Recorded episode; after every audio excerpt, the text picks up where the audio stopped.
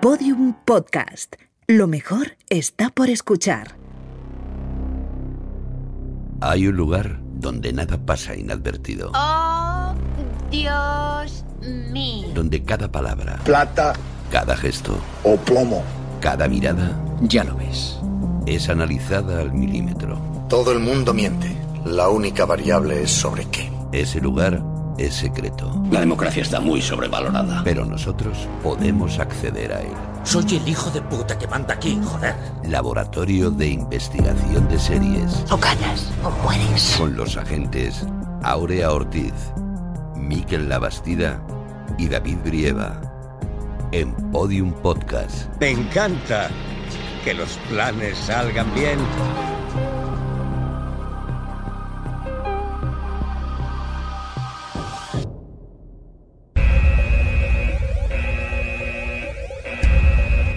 Madre mía, cómo tenemos el laboratorio. Se nos amontonan las series para analizar. Se nos acumulan estrenos, finales de temporada y algún que otro encargo que tenemos ahí olvidado en el frigorífico. Y no será porque nos diga mil veces que hay que arreglar el frigorífico. Que sí, que sí. Pásame la cubeta, anda. Qué callado estabas. ¿Qué haces ahí? Pues aquí mezclando comedia, drama y fantasía, a ver si nos sale una gran serie, que se nos están acabando todas las grandes series. Tú lo que quieres es un Nobel. Eh, bueno, pero no me importaría si a Sheldon se lo han dado. Ya digo que te van a dar un Nobel. Pues por mi aportación al mundo de las series, voy a crear la serie capaz de hacer olvidar Juego de Tronos, de Big Bang Theory y hasta Twin Peaks. Esto no pasa la primera temporada. Uy, tengo un componente que va a hacer olvidar también Friends y cómo conocí a vuestra madre. Ay, la que se nos viene encima. Pues no seáis negativos, que si lo gano os lo dedicaré a vosotros por vuestro apoyo, por vuestra confianza en mí. Venga, ¿fusionamos? ¿Fusionamos?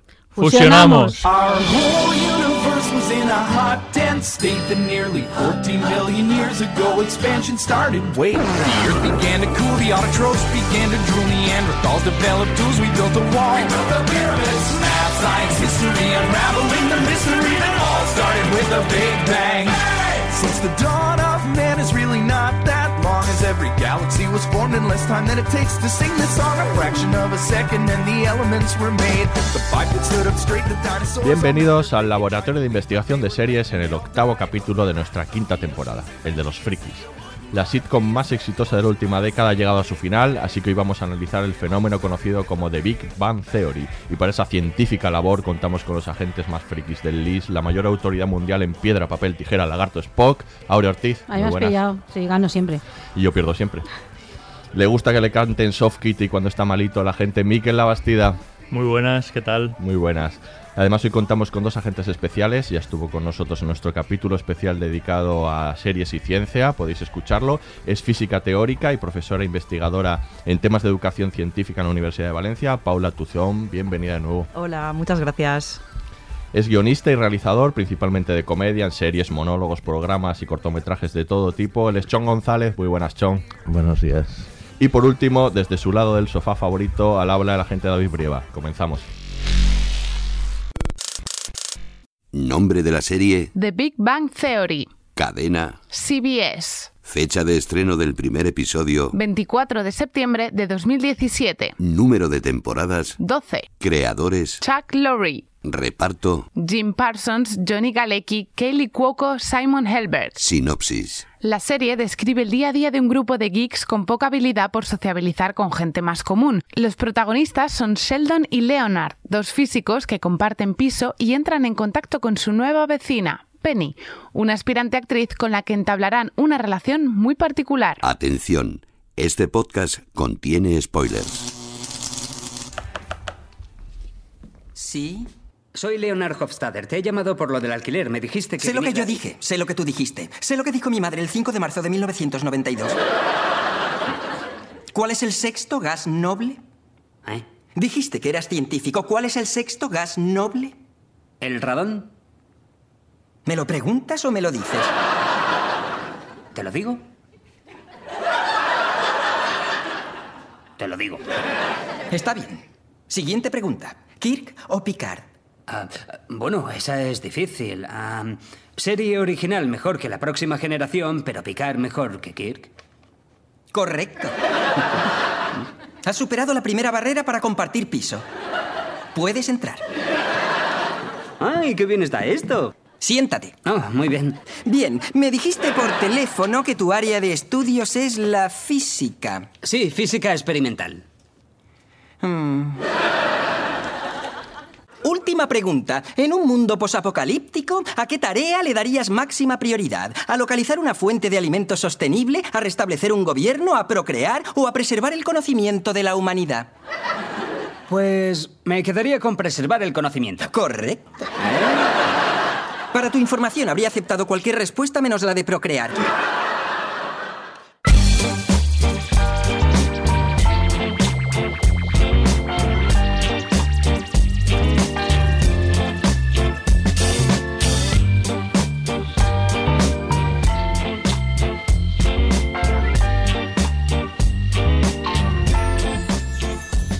Pues vamos a hablar de Big Bang Theory, que ha acabado después de 12 añazos, es mucho tiempo. eh, es una serie, la serie, una de las series más vistas ¿no? de, de todos los tiempos. Así que vamos a analizar todo ese fenómeno. Eh, va a comenzar Aurea, así que que no se sorprenda. Exacto, no me voy a sorprender esta vez. Y hoy te voy a introducir de una manera muy poco radiofónica, pero es que necesito hacerlo. Aurea. Aurea. Aurea. Adelante. Ah, ya se está muy bien. Avisamos que está prohibido dar golpecitos. Avisamos a los oyentes que siempre nos dicen, no deis golpes en las mesas. Entonces, pero hoy tocaba. Hoy tocaba. Has Y tendrías muy- que haber vacilado, ¿no? Como le vacilaba Sí. al final Penny. Se me ha pillado desentrenada, Ahí. sí. En fin. A ¿Qué, ver, qué una- qué quieres que haga? Vamos a hacer una ronda de opinión de, de, mm, los que estamos aquí de la pues también siempre que hacemos una serie que ha durado tanto tiempo cuál es nuestra relación con la serie cómo la hemos visto la hemos abandonado la hemos visto entera bueno, en fin cuál es nuestra cuál es tu relación con Ah, muy buena, mi relación Theory? es buena. Mejor al principio y un poco peor al final, pero Eso como pasa- todas. eso suele pasar en las relaciones bastante. es lo que hay. Pues bien, a mí me parece una serie muy divertida cuando la descubrí, no desde el principio. Sé que un día pillas un capítulo por ahí en estas cadenas que están todo el rato poniendo capítulos. Mm, Me reí muchísimo, era el que estaba Sheldon aprendiendo a conducir, que dije, ¿esto qué es? Qué divertido. Solté una carcajada enorme y dije, uy, tengo que ver más. Y ahí empecé a ver, y yo creo que todas las primeras temporadas, ¿La primeras, viste como desde que comenzó la, la serie? yo creo que eso es de la primera temporada, pero no es de los primeros capítulos, no sé. Y entonces ahí me enganché y dije, ¿pero esto qué es? Entonces vi, vi la serie y, y sí, ahí ya la vi seguida y con, bueno, con la continuidad adecuada. Pues las primeras temporadas probablemente sí, la, hasta la sexta o así, ¿no? Y luego las otras a saltos. Ahí ya como, para mi gusto, la serie perdió un poco de punch tal vez, o se hizo más acomodaticia, puede, ¿no? Al principio era un humor más original, era te sorprendía mucho. Lo cual también entiendo que es normal, ¿eh? que yo creo que no hay serie que resista 12 temporadas, vamos siendo brillante todo el rato, ¿no? Eh, pero también fue por algunos sitios que, bueno, que eran más trillados, pero bueno, aún así siempre tenían capítulos divertidos. Y reconozco que es una serie que si me aparece en la tele en algún momento, sigo viendo capítulos. Bien. Y 12 puedes ver muy bien. Y de veintipico Y de veintipico capítulos. cada capítulos, claro, claro, es no. que eso mm, Sí. es muy difícil hoy en día con los hábitos seriéfilos que tenemos mantener un orden para ver, o sea, para ver una serie de veintipico mm, capítulos. Si no te la vas encontrando, es raro. A mí me sorprendió Tú mucho. abandonaste antes, ¿no, Miquel? Yo abandoné antes, volví. La verdad es que es una serie que me gustó mucho al principio y que me hizo darme cuenta que yo no era tan friki como creía, que pod- se podía ser mucho más friki, porque había muchas referencias. Bueno, a- estos no, las series de adolescentes no hablan de ellas. No, esas de tu no. friquismo. Esas ahí, no, eh. no, ni, ni- ni las familiares, ni las Esas, adolescentes, o sea, de drama Ni familiar, lleno, por ni las favor, esas adolescentes, cosas. no, todo Tu eso drogadura. no. Todo eso no. Y entonces, la verdad es que era una serie de descubrimientos porque me hacía mucha risa, aunque algunas cosas no entendía, con lo cual tenía que ir a referencias frikis, con lo cual me aportaba cierto, ciertos conocimientos. Y eran unos antihéroes, que yo siempre los he definido unos, como unos antihéroes que, que a mí me atraparon, me atraparon mucho. Luego me pareció que se volvió repetitivo Mm. y que la esencia de algunos personajes como que se fue desvirtuando, empezando por el propio, por el propio Sheldon, pero yo creo que de estirarlo, de tanto estirarlo, ¿no? Pero bueno, mm, he vuelto, he visto las dos últimas temporadas a propósito un poco de sabía que lo que queríamos eh, analizar y, y me he seguido riendo y Sí. me he reconciliado un poco, yo creo, con, con una serie que efectivamente ha aguantado 12 años. Hace muchos años. Paula. Pues Tú como bien. física te ves reconocida en esos personajes extremos. Bueno, ya yo. No me reconozco mucho en esos personajes, pero eh, tienen como una gran densidad de tópicos concentrados en ellos. Y yo, yo creo que son tópicos y por tanto a alguna realidad responden, pero están como hiperconcentrados. A mí me parece una serie súper fresca. Yo coincido con vosotros en que la puedes ver en cualquier momento, es ágil, te ríes con ella, ¿no? También creo que en la evolución de las temporadas han estirado al máximo no solo el personaje de Sheldon, sino todo ese friquismo entre ellos y han descentralizado y eso pues ha cambiado. Pero yo estoy a gusto, ¿eh? Aunque haya perdido un poco de punch, me parece una... Mm. ¿Se ve entre los físicos y se comenta? Pues ¿Esa es la sé que hay muchos que le tienen manía, Sí, ¿no? porque es, es como, "Uy, esto es demasiado, pero Yo qué sé, no sé, yo Pero creo por que- los estereotipos de ellos más que por la ciencia que salga, ¿no? Sí, sí. No, la ciencia que sale es, está bastante bien, ¿eh? Es, eh, a mí me sorprende positivamente ver las referencias y las cuñas y los guiños que hacen, incluso las fórmulas que están en la pizarra, eh, son guiños reales a la ciencia real que se está haciendo ahora y eso tiene mucho mérito. Pero bueno, hay guionistas, ¿no? Eh, científicos. Sí, o, o sí, tienen sí. asesores, Asesores. asesores, Sí, perdón, sí. a mí eso me parece las Está muy bien, incluso bueno. los propios, perdón, o sea, los propios descubrimientos que, o sea, todo esto tiene cierta cierta base, ¿no? Muy bien. Chom. Pues bueno, yo poco parecido a vosotros, una recepción similar. Por añadir algo así de tipo personal, pues en aquella época yo creo que la descubrí por 2009, probablemente, en- si no era la primera temporada, la segunda, o era, bueno, este, este rollo remisión. Además, era una época que estaba estudiando un curso de, de- de guion de comedia en Barcelona, con lo cual estaba como con el radar muy puesto a todo lo que tenía que ver con comedia. Recuerdo que era coetánea, de- se emitía en aquel momento, o empecé a ver yo también, Scraps, que era una serie de Sí. médicos. eh, y, y luego coincidió también con cómo conocía nuestra madre, Sí, ¿no? Es un sí. poco Sí, esta, es esta época. Y, y a mí me, me enganchó porque además en aquella época, bueno, siempre he tenido cier- cierta curiosidad, soy un poco no, no sé mucho de ciencia, pero sí me gusta seguir divulgación científica, un poco estar al, al día. Al punto que en aquel momento de Vivan Theory me- yo hice una webserie sobre unos físicos españoles en el LHC y, y sin duda alguna estaba influenciado por el hype de, de todo aquello. Y sí que mi relación un poco ha sido parecida a la vuestra al principio. Me enganchó, me pareció fresca, pero a la vez muy familiar en el sentido de que es de la, y lo comentaremos esto, de las últimas sitcom clásicas Sí, que, que existen. O sea, con, con, con el plató, con sus decorados, con, ris- con su público en directo, con, o sea, muy canónica en el sentido cuando ya se empezaban a explorar, bueno, ya hacía años, otro tipo de fórmulas. Entonces, esa mezcla de, de novedades, es decir, de coger porque yo en aquel momento pensaba que la, la heredera de Friends era Mo- eh, Como madre. pero no resulta que al final resultó Sí, ser eh, que verdad. no deja de ser un grupo de, de amigos, Amigos. en la frontera de los 30 Sí, sí. con su tal simplemente te los traes a un mundo que en aquel momento eh, estaba eh, saliendo del armario, el, el mundo nerd, el mundo geek, era un poco una cosa rara- raruna, pero ha viajado junto con mucha gente a convertirse en mainstream. Yo en aquella época veía la serie casi como que veíamos gente de comedia o tal, y ahora la serie la ve mi madre, mi sobrino de nueve años y les encanta, ¿no? Y, y ha cambiado la serie y ha cambiado los espectadores, porque 12 años son muchos años. Sí, es una. yo- a, a mí también me pasa como vosotros. Yo la seguí desde el principio cuando salió. eh, además me sorprendió mucho, ¿no? Y, y bueno, me re- reconocía mucho de las cosas que me gustan a mí del friquismo, de la cultura popular en, en la serie, ¿no? Y me. Y, y me hacía mucha gracia realmente. Mm, también mm, la, yo la, he seguido viendo prácticamente hasta el final. Me, quedan muy pocos episodios que, no haya visto, pero un poco por inercia también, ¿eh? porque es eso, porque es una serie fácil de ver, eh, pero sí que pierde un poco para mí el espíritu inicial en el momento en el que se transforma como en esta máquina hiper rodada de conseguir audiencia. Y se transforma precisamente en eso, ¿no? Como en la sucesora de Friends, en una serie para, para muchos más públicos y muchos más gustos. Es una serie en la que podemos analizar cuáles son las causas de su éxito, porque el, éxito es, es sin parangón. O sea, desde que empieza la primera temporada, que por cierto fue curiosamente muy conflictiva, podría no haber seguido adelante, porque desde que la primera temporada se aprueba, es- justo la primera temporada coincide con la huelga de guionistas. No sé si os acordáis que la huelga de guionistas afecta a muchas series y en esta habían aprobado 24 capi- capítulos, pero se paralizó durante meses y luego al final fueron menos capítulos de los que tocaban. El caso es que la renovaron, tuvo buenas audiencias, pero a partir de la segunda, tercera temporada se convierte en esta máquina que llega a hacer a partir de la quinta, así más de 20 millones, llega de, espectadores, que a mí me suena a números de otra galaxia, ¿no? Más de 20 millones de espectadores viendo esto. Entonces, eh, ¿por qué ha tenido este éxito, incluso que ha tenido más temporadas que Friends, que ha tenido más éxito que, te- que- que comedias que suelen ser las series que las sitcoms es verdad que suelen ser muchas veces cuando tienen éxito las series que más público abarcan porque ha tenido eh, todos estos espectadores detrás creéis vosotros porque porque una, es una serie de tanto éxito más. Hemos hablado hace poco de Juego de Tronos que es verdad que es una serie lo decía Mikel en Juego de Tronos una serie con un impacto mucho mayor cultural y demás pero es que para pero para audiencias esta o sea es que está muy por encima Sí, sí, incluso.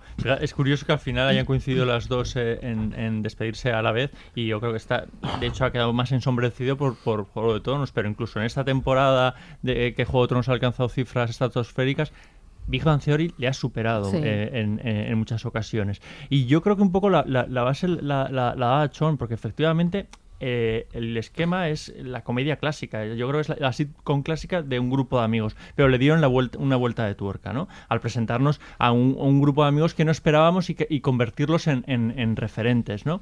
Eh, y yo creo que eso fue un poco el aliciente, porque al final van ocurriendo lo mismo. Ese, grupo de amigos que al final son mucho más que amigos, una especie de familia, a medida que eh, vamos conociéndolos un poquito más, porque tampoco es que el desarrollo sea, sea muy amplio, nos vamos familiarizando y encariñando un poco con, con esos personajes. Y yo creo que es una serie del descubrimiento, sobre todo de alguien que creemos que es muy diferente, pero con el que podemos conectar en muchas, en muchas ocasiones. Yo creo que esa es un poco la una de las claves del éxito, que hay ot- seguramente hay otras. Bueno, y que está muy bien escrita. Claro, Yo creo claro, que la hombre, clave para, del éxito es para que que nosotros realmente entendamos algunos chistes, algunas fórmulas o cosas más científicas y que lleguen a, a- nuestras madres, a, gente que no tiene na- nada que ver, es que está excelentemente bien escrita. Sí, es que tiene eran mucho muy divertidos. Yo, bueno, aquí tenemos un guionista profesional, pero yo creo que está muy bien escrita, que los gags son excelentes, los puedes ver muchas veces, ¿no? Es decir, no sé, a mí me parece que, que es que está muy bien, realmente, es muy brillante, ¿no? Sí, sí. eh, bueno, la sitcom funciona eh, por los personajes y, y su- y luego por la comedia verbal y, y en, en este caso es un, va como un reloj, va como un tiro, Sí. porque los personajes están ya todos parten de un, de un punto extremo Hmm. pero aún así hay como escala. Entonces, eh, la manera también de prescribirse y de, de verla, ese formato cómodo de 25 minutos, también de, de una realización de cosas que resultan muy familiares, que es algo muy cómodo de ver. Claro, te engancha lo suficiente como para cu- cuando veas tres o cuatro capítulos ya le has cogido cariños a los personajes, ya sabes cuáles son sus clics y eso es también el motor de una sitcom, saber que un personaje hará esto de determinada manera en esta situación, ¿no? Y pese a que te lo esperas, te sorprende por la manera en que sucede, ¿no? Y en eso era, era magistral. Eh, por no hablar de, bueno, no sé si tenéis otro apartado para hablar de esto, pero del algunos actores el brillante trabajo físico que hacen para construir los personajes, que eso es digno de, de mención, como el caso de Parsons con Sheldon o, o Wolowitz, que yo soy un Wolowitz, firme defensor de, de Howard, de este sí. actor. Yo también, yo también. Yo creo que probablemente es el mejor. Bueno, él- ellos dos son los, Sí. los mejores actores de todo, ¿no? Sí, yo creo que sí. Mm. Ahí. No sé, luego cuando han ido introduciendo personajes nuevos, pienso en las madres, resultaban también brillantísimos, ¿no? Toda la Mm. introducción de nuevos Sí. personajes, ¿no? La, tanto la madre de, de Howard como la de Sheldon, por ejemplo, que son dos personajes muy queridos, ¿no? Y que han salido poquísimo en realidad. Sí. Christine Baranski el otro día ve- veía una entrevista con ella.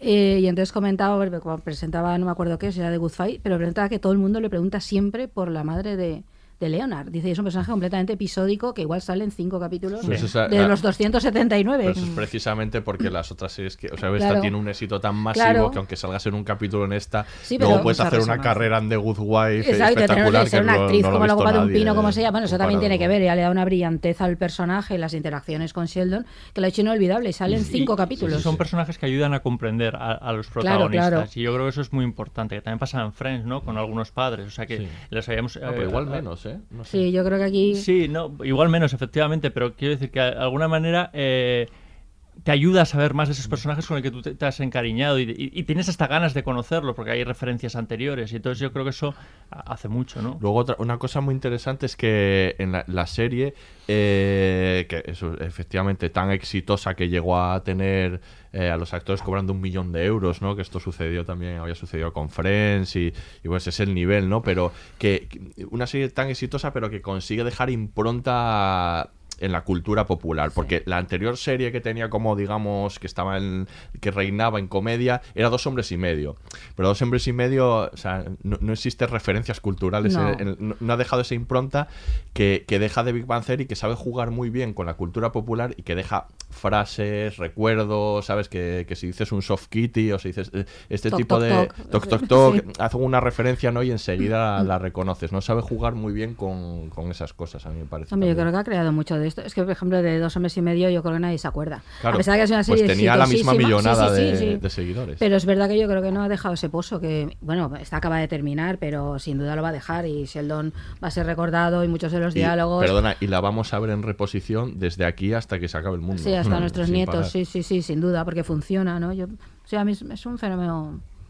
Sí, y, en, y en la impronta en la cultura popular, evidentemente, ha dejado muchas coñas, mucho universo propio, que es una cosa que, Sí. eh, que funciona muy bien, porque cuando ya estás en la serie, ya pues, pues las típicas coñas, lo que habéis dicho, del harto Spock, o, o el, el, el- el zas en toda la boca, el badzinga de, de- de este, pero también ha culturizado un poco a, a la gente. O sea, yo estoy, no lo sé, ¿eh? pero puede que ahora estos niveles de bromas que se hacen, como que todo el mundo sabe lo que es la, la paradoja o la dualidad de Rodinger, ¿no? En el estado cuántico en las que dos cosas son posibles, el gato de Rodinger, Sí. yo creo que un poco lo, lo trajo a la cultura popular y al, y al pueblo llano esta serie, ¿no? Totalmente.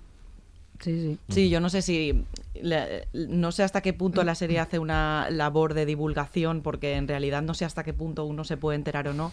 Pero es verdad son que. complicados, pero al Sí, menos sí, no, la- no- es, no el propósito. Pero Para es que nada. para eso tienes a Penny, parece la introducción de ese Exacto. personaje hace que pero sí explicarlo. exacto pero sí que creo que, que te abre la puerta a, a explorar no y, Mm. y a- se dan conversaciones de manera muy natural acerca de la ciencia que seguramente por esos cinco minutos o tres minutos uno no podrá hacerse una idea o sí no lo sé también depende de de la formación de cada uno, pero te abre la puerta, ¿no? Yo creo que en este sentido ha contribuido mucho a la divulgación de asómate, ¿no? Eh, se pueden tener estas conversaciones, esto forma parte de, de las preguntas que nos estamos haciendo ahora y es interesante. Sí, supongo también una idea que eh, la ciencia es divertida. no sé, También. Sí, es sí, verdad por que sí, porque ellos son eh, científicos y nerds, que podían no ser ambas cosas. O sea, no Exacto. Claro. pueden ser científicos y no querer los cómics y no ser unos frikis del cómic o de las series, ¿no? Podías haber hecho como tal, simplemente el, el- el cliché del científico encerrado en su laboratorio Mm. que no sabe nada del mundo. Estos no saben nada de según qué mundo, pero de otros mundos sí saben, ¿no? Y yo creo que ahí es donde consigue eso. lo es- o sea. Son personajes simpáticos, son... se- claro, esa parte friki se aproximan a gente que no está en la ciencia, pero que se encuentra representado en el hecho que les encanta disfrazarse y sea la Comic Con. ¿no? O hacer ese tipo de cosas y compartir el visionado de extremo de durante toda una noche, de ver no sé qué serie o jugar a un juego, ¿no? Y Sí. yo creo que eso lo, lo hace muy bien ahí. Pues mira, lo has adelantado perfectamente. Vamos a hablar ahora, vamos a escuchar un corte y hablar ahora de los personajes de la serie. Recuerda que Newton descubrió que Aristóteles estaba equivocado y que no era necesaria la fuerza para mantener el movimiento, así que usamos los 9,8 metros por segundo al cuadrado de la constante A, de lo que resulta que F, la fuerza de la gravedad, es igual a la masa por 9,8 metros por segundo al cuadrado. Entonces MA es igual a mg. ¿Y qué deducimos de eso? Pues deducimos que Newton era un tío muy listo. ¿Y que inventó la tarta de manzana? No, el Newton que hacía tartas era de un pequeño pueblo de Massachusetts. ¡No se te ocurra apuntar eso! Bueno, si MA es igual a MG, ¿qué es lo que implica? No lo sé. ¿Pero cómo puedes no saberlo? ¡Te lo acabo de decir! ¿En qué punto has empezado a sentirte perdida? No lo sé. ¿Dónde estuvimos mirando el cielo nocturno? En Grecia. ¡Ay, mierda! Mira, no tienes por qué sentirte frustrada. La gente aprende a su ritmo. Al contrario de los objetos en el vacío que caen. MA igual a MG. ¿Al cuadrado? No, Aristóteles. no. Cinco.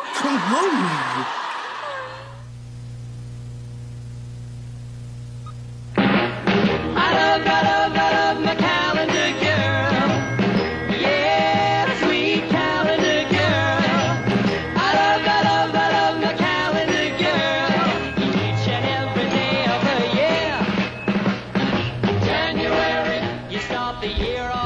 a Sheldon y Penny, probablemente la mejor combinación de las múltiples Sí, que se establecen la en, de la serie, en la ¿no? serie, Yo ¿no? creo. Sí. Esta es una serie de que la clave son los personajes. Existía al inicio un, un piloto que, que se hizo de, de- de Big Bang Theory que no funcionó.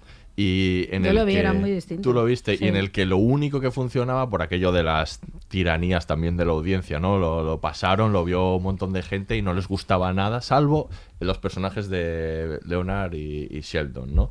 Y a partir de ellos construyeron luego lo que sería de Big Bang Theory final. Y bueno, Sheldon siempre ha sido como un poco el pilar de la serie, ese personaje, pero bueno, toda la, la cuadrilla que ya sale desde el, el primer, el primer episodio, luego se incorporarán las otras dos chicas, pero eh, eso ya está preconfigurado desde el principio y tiene esa mezcla que comentabas tú hace un momento de friquismo y, cien- y ciencia, ¿no? Que es como la clave en todos estos personajes. Yo creo que se hace muy entrañables, ¿no? Yo creo. A Sheldon al final, menos, yo creo que que Sheldon acabó fagocitando la serie en gran medida y era una pena. Sí, que suele pasar con estos personajes Mm. como Barney Stinson. Exacto, en- Barney Stinson, como en conocía vuestra madre, madre. Mm. ¿no? Y, pero pasa que el personaje era tan, tan extremo que yo creo que llega un momento que, no sé, lo han hecho evolucionar mucho la, en realidad en la serie, ¿no? Porque, claro, del Sheldon del origen, ¿no? Que es incapaz de tener rela- pocas relaciones, ¿no? Mm. Bueno, ahora, no sé, tiene pareja, practica sexo, ¿no? Sí, Hace- sí, sí. Es capaz de reconocer emociones y demás, ¿no? Y ahí hay una parte. Pero sí, pero al principio era muy divertido, claro, toda la excentricidad de ellos, el- el- los intentos de Leonard por ser normal. Eran muy diferentes todos los personajes Sí. al inicio, ¿eh? Howard, ya ni te cuento, Howard Wolowitz. Howard era muy extremo Era también. el personaje del friki salido, ¿no? Era Bueno, lo más cercano total. a la, re- a la revancha de los novatos Sí. del inicio, lo más parecido, ¿no? Esa tradición. Algo así, algo así, sí, sí. Y había un punto infantil, ¿no? En Sheldon, que siempre, que, Siempre creo que- se ha mantenido, ¿no? Y yo creo que, que se chocaba, ¿no? Alguien tan inteligente, pero en realidad que Tan tenía tan poco, efectivamente, y con tan pocos recursos. Y yo creo que ese debate que existía entre esos dos Sheldons, pues te hacía de alguna manera enca- encariñarte. A veces te sacaba de quicio, pero otras veces, mm, no sé, como que querías protegerlo, ¿no? De, de alguna manera. Yo creo que hay parte que es el proceso de escritura, sin duda, pero también creo que el actor ahí ha contribuido a, que, a crear un personaje Hombre, insufrible, absolutamente. absolutamente insufrible, pero que consiga despertar tu ternura y, y que en el fondo veas la fragilidad y que, claro, lo que les pasa al resto, ¿no? Tú, los espectadores nos sentimos igual respecto de Sheldon, ¿no?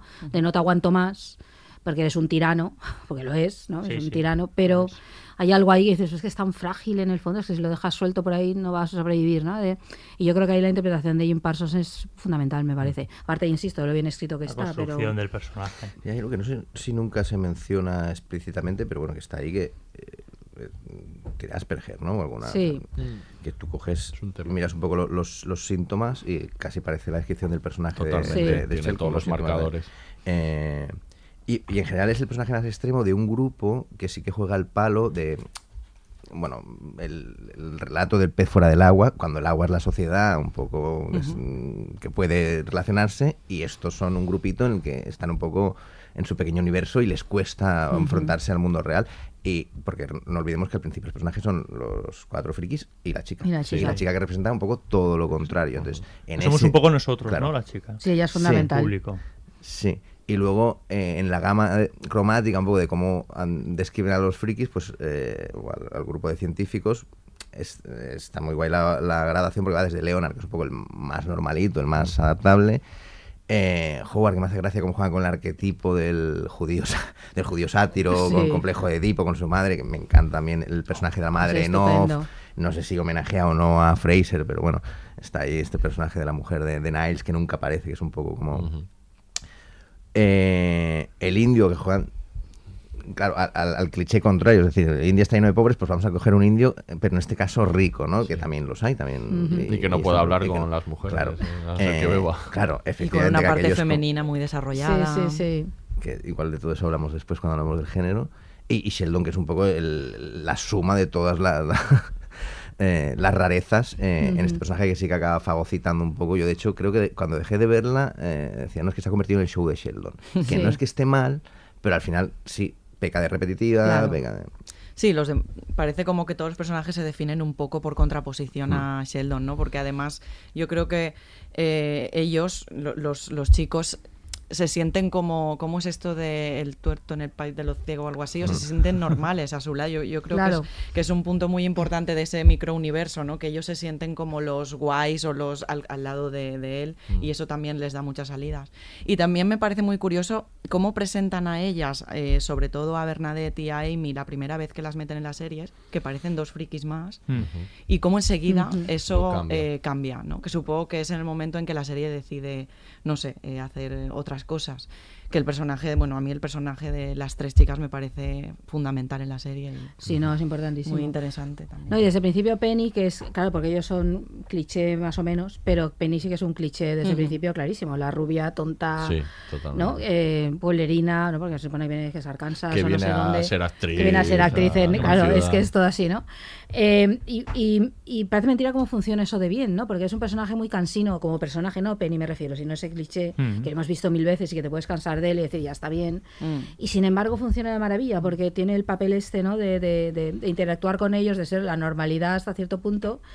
Eh, ella también aprende de ellos, ¿no? Eh, en todo el proceso, pero es, a mí me parece está muy interesante, porque Pero podría por- ser un personaje que te tirara mucho para Claro, atrás. porque normalmente ese cliché está asociado a, a la diferente, a la tontita. Claro. Eh, Claro. Quiero decir, normalmente los, los otros que suelen rodear a, a- a Ujú. ese cliché de personajes suelen ser los, los normales. Y en este caso no, es ella la normal con la que tú te tienes en, en- en alguna manera empatizar. Y luego aparte que ella demuestra en muchas ocasiones cómo existe una inteligencia emocional de los, que, de los que ellos de los que ellos carecen, ¿no? Con lo cual eh, les lleva avanzadilla en ese, en ese sentido. Claro, ya les tiene que enseñar a gestionar Claro, el mundo. claro. Ellos no saben, ¿no? Sí, el sí. mundo real, ¿no? Totalmente, totalmente. No, pero es que es curioso porque me, me parece arriesgada. la- me si, la, si la piensas bien, ¿no? Va a funcionar de maravilla la serie, pero yo no sé cuándo llegarán ahí con la idea.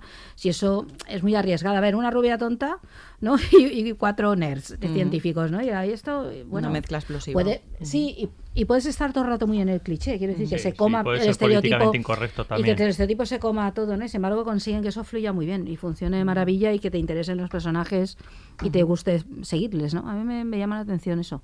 Y que haya pues, estado ahí 12, 12 temporadas, ¿no? Es 12 temporadas, Muy llamativo, muy llamativo. de evolución, porque eso Sí. es lo que decía Paula, que los personajes que aparecen es muy curioso. Luego escucharemos el corte de cuando se presenta Amy, es una friki absoluta, Total. ¿no? Y El Bernadette personaje de también. Amy es fantástico. Es un personaje Cambia totalmente. total- el que más la se presentación de. Amy, yo siempre, no lo sé, igual tú que estás más documentado, la sensación de que no, eh, no estaba previsto que ese personaje tuviera un gran recorrido. O sea, Seguro, que probaron seguro. un poquito No, porque era- no es el mismo que acaba siendo Claro, después. Era episódico, rec- recurrente un par de temporadas hasta que ya se hizo, hasta que ya se hizo fijo, pijo iba a decir.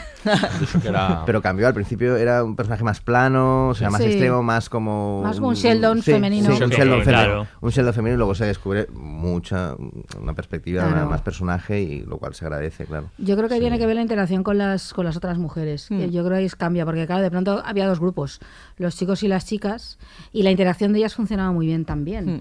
Eh, yo creo que fue ahí probablemente donde Amy ganó partido, Y, la- y dio personaje, y, Sí. y claro, y había mucha química La, la con transformaron, todos. yo creo, entre un, de un personaje como era Sheldon con, con Asperger o Sí, con una con condición a simplemente una chica que tenía como unos padres muy protectores, que la habían, digamos, que, que toda la represión que tenía era una cuestión cultural más que Mm, tal, ¿no? más y le dan ese cambio ahí para que pueda evolucionar, que ese es un problema que ha tenido Sheldon siempre. O sea, que por configuración, por precisamente ese Asperger no declarado, no puede evolucionar, o sea, no puede transformarse hacia lo que lo transforman, en realidad. Que yo que eso siempre lo he visto un problema, ¿no? Como que tienes eh, un marrón encima, ¿no? A la hora de construir un arco de un personaje que supuestamente es estático en ese sentido, que no, no Sí. va a sentir empatía, más empatía de la que siente por otros por otras eh, personas porque no puede. Entonces le haces como siempre se tira y afloja, que se vuelve un poco repetitivo y un poco cansivo, en mi opinión, en la serie, de, de siempre esta estructura que, que acaba siendo la del final, que luego hablaremos del final, esta en la que él daña a todo el mundo emocionalmente para luego pedir perdón y parecer como que se arrepiente y se da cuenta de lo que ha hecho, ¿no? Sí. Y esto como que se repite en, muchas ocasiones, ¿no? En la Ujú. serie, no sé si os parece a vosotros. Sí, bueno, yo quiero recoger, eh, como hablábamos de Amy, de un poco Sí. de este esta prueba que hicieron, este personaje de Amy que nos presentan no es el que acaba siendo. Sí. Y me he acordado como un ejemplo muy, muy elocuente de todo esto y es en la primera cita que tienen, creo que es en la primera cita, ella dice, sí, bueno, eh, quedo una vez al año con alguien porque me obliga mi madre. Y ella es como muy fría, Es muy verdad. asexual también. Muy asexual cuando luego es un personaje Tremendamente sexual. sí, sí. Efectivamente. Y bueno, ejemplo de lo que estábamos hablando, de que dejan caer este, luego ven que es mejor separarlo de Sheldon, porque si no tienes una cosa doblada, y que para que la, la evolución. Y también sustituya a, a Penny en, en esta labor de ser un poco el, el cicerone de la vida de, Sí. de Sheldon, porque Amy, mm, pese a ser friki, es una tía bastante normal. Sí, sí, tiene unas aspiraciones normales que tienen que ver con las carencias de infancia, de pues yo quiero haber hecho lo que no he hecho cuando era adolescente, quiero tener una fiesta de pijamas, quiero... En ella se entiende, ¿no? Todo ese tipo de cosas, ¿no? Y yo creo que funciona muy bien eso cuando empiezan a interactuar, cuando, exacto, cuando despegan de Sheldon, aunque su relación es central, pero es que interactúa muy bien con los demás también. Entonces, claro, ahí el hacen un personaje completo. Lo que iba a ser solo una muleta, ¿no? Para Sheldon... Es, es- es- sí, la verdad es que funcionó. Creo que la actriz también funciona muy bien. ¿no? Yo creo que eso es muy importante. Y su relación con Bialik, Penny es sí, brutal fantástica. también. Sí, Mm. sí, ahí consiguen. ¿no? Sí. Mejor amiga, mejor amiga. A mejor amiga, sí, con el cuadro aquel terrible. Oh, el grande. El cuadro. El cuadro. sí. Horroroso, ¿no? Y todo, sí, sí. Y es un personaje también muy entrañable, acá Sí. tener muchísimo cariño en su afán de, de quiero ser una chica normal, ¿no? Eh, algo así, ¿no? Hacer lo que ha hecho todo el mundo aunque- y ser cursi, porque es cursi, quiere ser cursi, quiere todo lo que no ha sido nunca, ¿no? Y le coge como mucho cariño, no cabe duda. Y Pero bueno, y con, con esos dos personajes femeninos como que igualan y empiezan a construir también otro tipo de humor, del que luego a lo mejor hablaremos, de los tipos de humor que tiene la serie, ¿no? Pero eh, también podemos abrir el melón llano del género, que ya ha anticipado Chon, ¿no? O sea, es una serie que ha tenido bastantes críticas por el tratamiento de la mujer y Con yo creo que en algunas eh, ocasiones, o sea, en algunas cuestiones justificada, ¿no? Me parece que hay un a veces hay un tratamiento un poco, pues no sé, como mínimo diría rancio, sobre todo a la hora de echar la vista atrás, es que hay que reconocer que empezando a verla cuando la empezamos a ver es hace 10 años, o sea, hace 10 años, hace 12 años, perdón, yo hace Mm. 12 años probablemente había muchos de los chistes y eso que, que cuando los escucho ahora me parece, Ujú. me suenan rancios y un poco machistas, la verdad. Es que eso es No estupendo si- porque eso a veces, eh, cuando eh, echamos la vista atrás y creemos que nos ha avanzado mucho, eh, mm, pruebas como esta, esta serie nos, nos demuestran que sí, que la sociedad ha avanzado mucho, que algunas cosas que no nos chirriaban tanto en 2007, en 2019 nos chirrían mucho. Entonces, incluso en las propias estructuras de series y en la creación de personajes, esto ha cambiado. O sea, eh, hoy en día posiblemente si eh, Big Bang Theory comenzase, mm, creo que tendría muchísimo más cuidado con, con determinados chistes, con determinados tratamientos de eh, personajes femeninos, porque no existe ya esa, esa, esa protección, esa falsa protección hacia algunas posturas que son eh, efectivamente machistas y algunas actitudes, como mostraban algunos personajes, que ya no hacen gracia directamente. Entonces yo creo que la sociedad ha, ha evolucionado mucho en, en ese sentido y una prueba es cómo chirrían algunos capítulos de Bang Theory. Claro, es que ahí se ha colocado todo ese tiempo el feminismo en el centro del debate y el problema de las gafas moradas que las te las pones las las jodido porque ya no ya no Ya puedes lo- dejar de mirar es inevitable no yo creo que puedes justificar muchas cosas pero es difícil no a mí me a- yo es que creo que tiene mucha hay mucha tela ahí con el tema del género porque ya no Corta, a, corta. a mí por ejemplo no me molesta no bueno, espera, Corta la tela. Cortatela, vale, que dale, vale. No, a mí no me molesta, por ejemplo, el personaje de Howard, así que al principio podría parecer un machista que lo es porque hace chistes. A mí este no me Hace molesta. chistes sobre. A mí no me molesta, porque forma parte asalto sexual directamente Forma parte, sobre pero eso abuso forma- sexual. Sí, pero forma parte del personaje. Se autodefine, pero el personaje tampoco triunfa nunca, no sé cómo explicar. Hay, hay una parte, tú tienes cuatro héroes, ¿no? Aunque sean cuatro héroes nerds frikis, ¿no? Eh, cada uno es como es y tiene sus defectos, sus virtudes, sus luces y sus sombras. Y estas las sombras de, de, de Howard. Las mujeres no se le acercan ni con un palo, se lo dice Penny todo el rato. Él es permanentemente rechazado, con lo cual el personaje es muy machista, efectivamente, y muy despreciable muchas cosas que hace. Pero creo, sin embargo, que el punto de vista que se plantea sobre él no acaba de serlo, porque si triunfara sería otra cuestión. Si este fuera un ligón, eh, entonces dirías, no, perdona, estás asumiendo ese punto de vista. Pero en ese caso no. A mí me molesta muchísimo más el trato de dependencia que llega a tener Amy de Sheldon. A mí eso me parece más grave todo el machismo de la serie. Que con todo lo que es Amy, con la personalidad tan grande que tiene, con la excusa de que Sheldon es como es, acaba aguantando, aguanta, acaba siendo una persona absolutamente sumisa. Tienen sexo solo cuando él quiere, eh, les impone una serie, con la excusa de que él hace reglas de todo, ¿no? Y tal, esto, que divertida las reglas de Sheldon, pero eso supone que ella pasa por el aro constantemente. Eh, y que su triunfo es, eh, ama- eh, no sé, me, em, he domesticado a Sheldon, a mí, por ejemplo, a mí me molesta muchísimo. Y esa es la parte donde me molesta infinitamente más. Incluso con el caso de Penny, que, que lo que hablamos del estereotipo de la rubia y tal, pero Penny, ella luego acaba teniendo su trabajo, acaba ganando más que Leonard. No sé, hay una parte ahí en ella de empoderamiento, ¿no? Que va como abandonando esta chica como tal. Luego es uno de los personajes más fuertes de la serie, en el sentido que es a la que todo el mundo le pide consejo, acaba siendo un poco, ¿no? La, Sí. Como la sensata, ¿no? Ahí conforme va madurando el personaje. Y aunque sí que hay esas cosas, ¿no? De, de, bueno, y esta necesidad como de encontrar novio y tal, pero es distinto. Pero en el caso de Amy a mí es donde me parece Mm. muchísimo más grave, con la excusa de que Sheldon es como es. Sí, sí, sí. Yo estoy de acuerdo contigo en lo primero que has dicho. Además, creo también que el hecho de que nos muestren que una de las consecuencias de no tener mucha educación emocional es que eres machista, creo Eso que es. incluso está bien. O sea, Sí. porque es como, pues sí, esta gente que no, que no rige mucho. Y una de las, conce- y una de las consecuencias, por ejemplo, de, de Howard es pues que es machista. Claro. Eh, pero pero el, el- el trato a Amy también me parece muy, muy malo. Y luego, aunque Bernadette, por ejemplo, es como muy es muy autosuficiente, es- no tiene este, esta sensación de inferioridad nunca, o por lo menos Sí, yo no. no. la percibo, pero también la relación con Howard al final es la típica chica que pone en vereda al chico y esa relación también se basa mucho en este tópico de eh, el que era un poco machito y ha cogido a una que por fin las, ¿sabes? Vuelve, volvemos a entrar... a la madre. Eh, eh, sí, es muy, no, muy claramente, ¿no? La cosa del Edipo este. de- Exacto. de- de pero Howard, volvemos ¿no? a entrar Pero- también en este rollo un poco que a mí me tufa Sí. un poco, no lo sé. de- Sí, es una serie que tiene un mogollón de sexismo disfrazado de, de- de Mm. amabilidad y de, de cosas entrañables.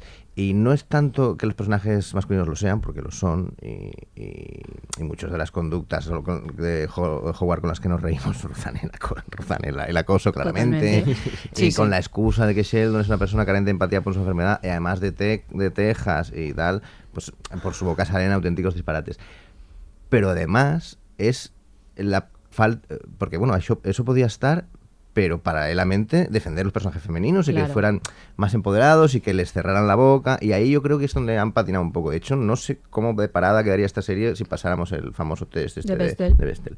de. Eh, de- porque muchas veces las tramas de ellas cuando las introducen simplemente era servirle fun- la función a ellos o sea eran tramas que ellos eran el motor de la trama y ellas un poco bailaban al, Mm. al son eh, bueno, esto nos lleva a un debate más allá que si ¿no? la ética o que si las series deben o refleja, pero al final también refleja una realidad de la vida, porque incluso el mundo, el mundo tecnológico, como tantos otros, el mundo geek, los videojuegos, o sea, todo Es muy esto que hay machista. es muy machista. Entonces, bueno, mm, mostrarlo como es, ok, pero quizás no han, algún capítulo o alguna trama la podían haber llevado y ahí es donde para mí sí que dejo caer la crítica en que y, y ¿sabes a qué lo atribuyo? A que Chuck Lorre ya tiene años, que mira lo que mira las cosas que ha hecho. Hombre, dos hombres que- y medio, Claro, pero- dos hombres y medio, mm, déjatela ir. Déjate estar, sí. Y quizás si hubiera habido, que no lo sé, no he repasado el listado de guionistas, pero mujeres en puestos de responsabilidad en el equipo de guion no hubiera pasado tanto, Sí. porque eso es que se ve. A mí me pasaba, ¿eh? Yo Sí. veía la serie y la veía con mi pareja de aquel momento y ella veía cosas y constantemente decía, mira, qué machistas son, no me gusta nada, mira. Y yo a lo mejor no me daba cuenta, Mm. porque también, en cierta manera, pues tenemos cierta edad, somos hijos del patriarcado y bla, bla, bla, bla, bla. Pero sí, sí, es un tema y entiendo que se haya, que haya sido motivo de, de debate porque, porque es así. Es que yo creo que el propio Chuck Lorre ha, ha evolucionado. O sea, quiero decir, a él le interesa eh, un, un mundo eminentemente masculino. Sí. O sea, lo ha demostrado en todas sus, en, tu- en todas sus series. Y la pero hay una diferencia, por ejemplo, con hablamos aquí del método Kominsky, que también está, que está él, pero es que las mujeres están muy bien retratadas, pese a que el, universo que se, que, que se habla es masculino, eh, aunque estén eh, las mujeres, los personajes femeninos estén en un papel secundario, eh, salen bien retratadas. Aquí en ocasiones Mm. el problema ya no era su, su, eh, su presencia, es que efectivamente eran sumisas al personaje, a los personajes Sí. principales. O sea, quiero decir, los que tenían que avanzar las tramas, los que salían al final como héroes, eran, eran ellos. Y era fácil en muchas ocasiones, aunque alguna vez se ha hecho, eh, retratarlos. Y yo creo que eso mm, pues adolecía más, ¿no? Por ahí. Sí, bueno, se me ha dicho el chiste recurrente, ¿no? De que nunca sabemos el apellido de Penny. Pero a mí eso me parece como significativo, ¿no? porque Penny es Penny, la vecinita al lado, no luego es Penny Ya, es. Hofstadter y no es no tiene como nombre Sí, propio, nunca, ¿no? nunca lo sabes, ¿no? No Y sé si ahí les pasó a, a algún frutero de siete vidas. Igual, dijeron, Igual, "Ah, nos hemos así. engorilado con eh, guardar este dato y ahora ¿qué Sí, hacemos?". ahora que queda ahí, no sé, algo así, pero sí. A veces, yo creo que lo que muestra muy bien esa diferencia, lo que comentaba Chon antes, de entre que haya un personaje machista en una serie no es un problema. el problema no. es si el punto de vista de la serie es machista. Claro. es que esto a veces se confunde Claro, muchísimo y, totalmente. y es importantísimo separarlo porque el machismo existe y tú puedes perfectamente poner personajes machistas en la serie.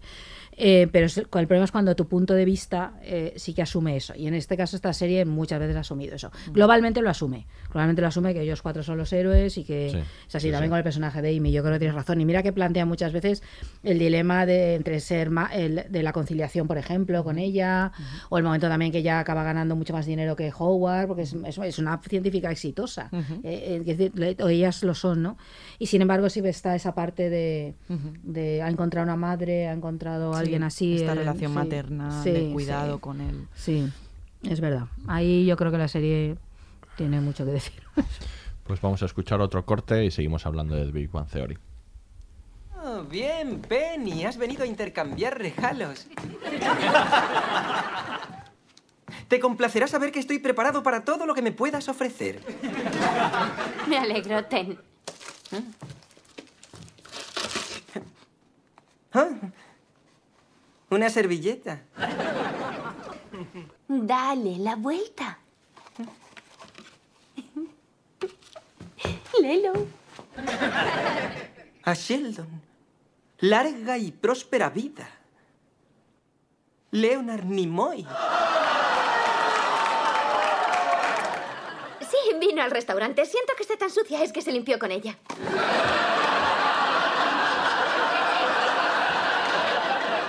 ¡Qué ¿Poseo el ADN del señor Spock?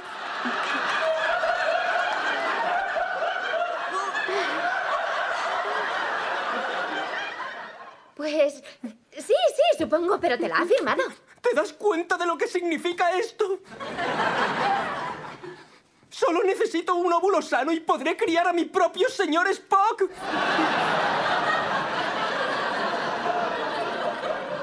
Oye, yo solo te daré las servilletas, señor.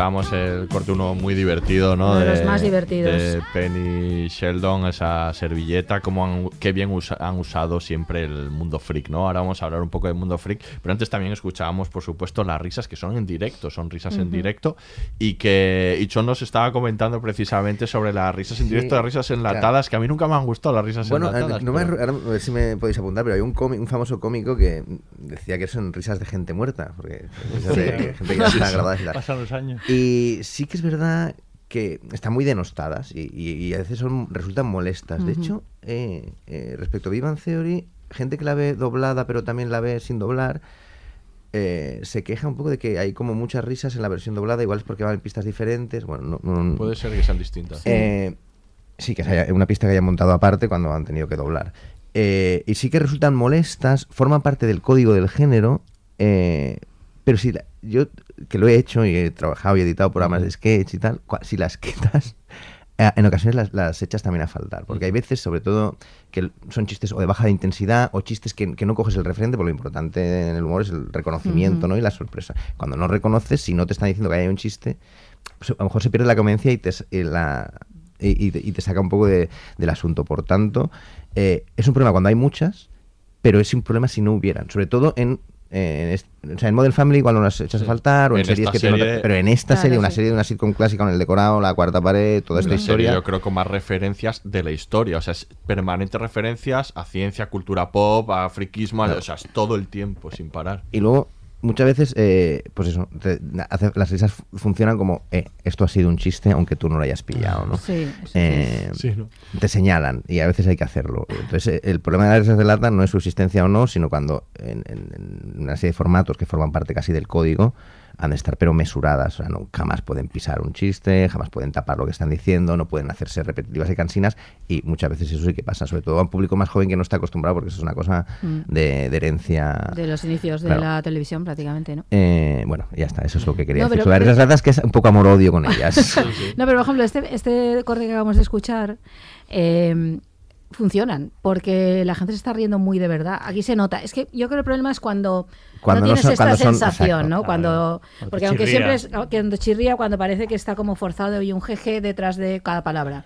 Había un corte, el corte anterior, por ejemplo, era de, ese- de este palo, ¿no? De, entonces ahí como que te de- quita, te, te quita un poco fuera incluso. Pero por ejemplo en este es que notas que la gente está disfrutando muchísimo. Ahí sí que hay una sensación real. Y de- las oyes, a lo mejor. Porque además el gag está muy bien construido porque va, va subiendo, subiendo, ¿no? Primero que llega con la servilleta que dice, una servilleta, ahí ya tenemos un chiste. El siguiente es, no, es que pasó por el tal Leonard Nimoy, chiste otra vez.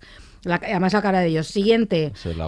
Pero como que tengo el ADN de- del señor Spock más. O sea que si tengo un, óvulo podré más. ¿no? Entonces, claro, va subiendo porque el gag está muy bien construido y claro, y el público va con eso. Y se nota muchísimo. Por ejemplo, ahí yo creo que funciona Claro, estupendamente. porque en eh, este. estoy mencionando todo el rato risas de lata cuando no son, Cuando son en de este caso no son risas de lata, son público risas real. reales de público real. Es Sí, yo público siempre real. he pensado, digo, y, y si tienes en el público a un señor que se está riendo cuando no toca, Lo que- tiras. Lo tiras, ¿no? El Señor, regidor lo tira, por favor, supongo, el no director No lo reírse. deberían, porque además estará sacando a los actores, ¿no? Bueno, vamos a ver. Si se está corta, riendo ¿no? cuando no toca, eso también. eh, Bueno, que se está Sí. riendo todo el tiempo, que va gente- fumado, yo qué sé, ¿no? Sí, o que se ríe como un animal, como una morsa, ¿no? Pero eso luego al editarlo no se puede quitar, no sé. ¿Hay alguna, al en, en sí, alguna depende. comedia Habría que microfonar al público uno por pues, uno para hacer eso, no creo que se lo En permita. alguna comedia he oído alguna risa Ir al regidor ahí ¿eh? le Sí, dirá, pues, "Eh, Suele, ser un público es que está Está bastante adoctrinado. ¿eh? Cuando entras en esta grabación. Y les pa- pa- preparan antes. preparan. Los locos los han filtrado, sí.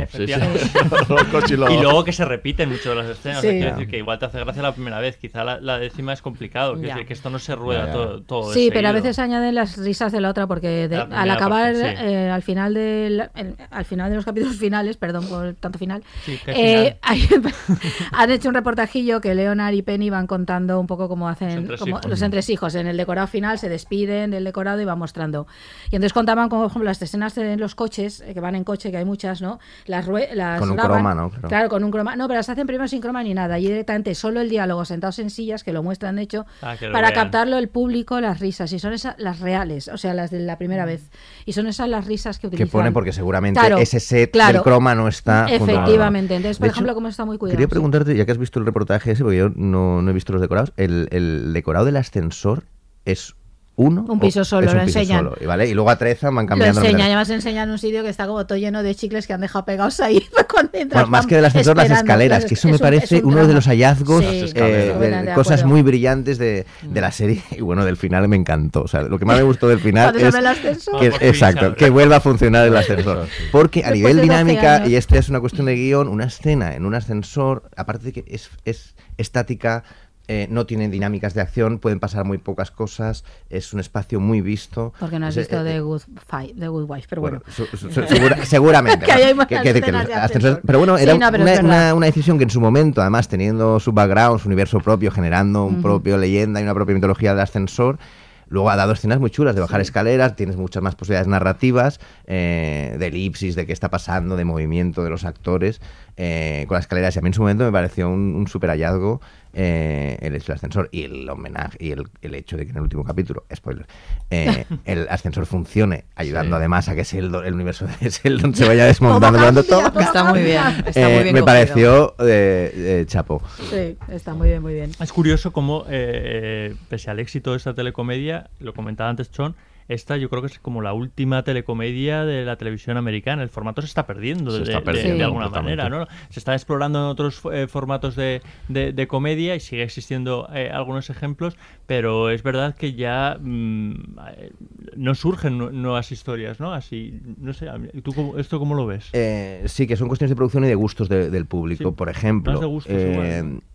Silicon Valley, HBO, es una sitcom, Sí. es una sitcom. Sí. Es una sitcom con sus personajes, sus, su, núcleo de personajes. Lo que pasa es que, claro, no tiene que se trata, son espacios naturales, eh, estamos en el mismo código de duración, de comedia, de, de dónde surge la comedia, pero la, la- la parte formal de todo esto sí que está, sí que está mutando porque, porque es verdad que, bueno, el, el audiovisual avanza la- y... La propia, el propio spin-off de, de The Big. Bang Theory, el joven Sheldon, y es, y es Sí, no- pero no igual es una yo comedia creo que no es una multicámara, sitcom, ya, claro. ya Eso no es una tiene sitcom, pero es verdad que. Silicon Valley sí que podría ser perfectamente. Se podría re- se podría rodar perfectamente en Yo dos creo o que tres también es una decorados, sitcom, ¿no? la del joven Sheldon. Sí, yo lo veo más comedia dramática, ¿no? Eh, igual no es sé. otro tipo de- de formato, pero sí, no Pero sé. bueno, que sí, que incluso el propio creador está evolucionando hacia Sí, otros sitios. sí. Entonces, sí, ahí yo creo que está claro. ¿no? También aquello se hacía por cuestiones de presupuestarias y de producción, o sea, era muy cómodo tener unos decorados, o, sea, eh, o sea, en España se, se hace mucho esto también porque es que es más barato, es la manera de producir, de poder grabar un capítulo en un día, eh, tenerlo todo cerca.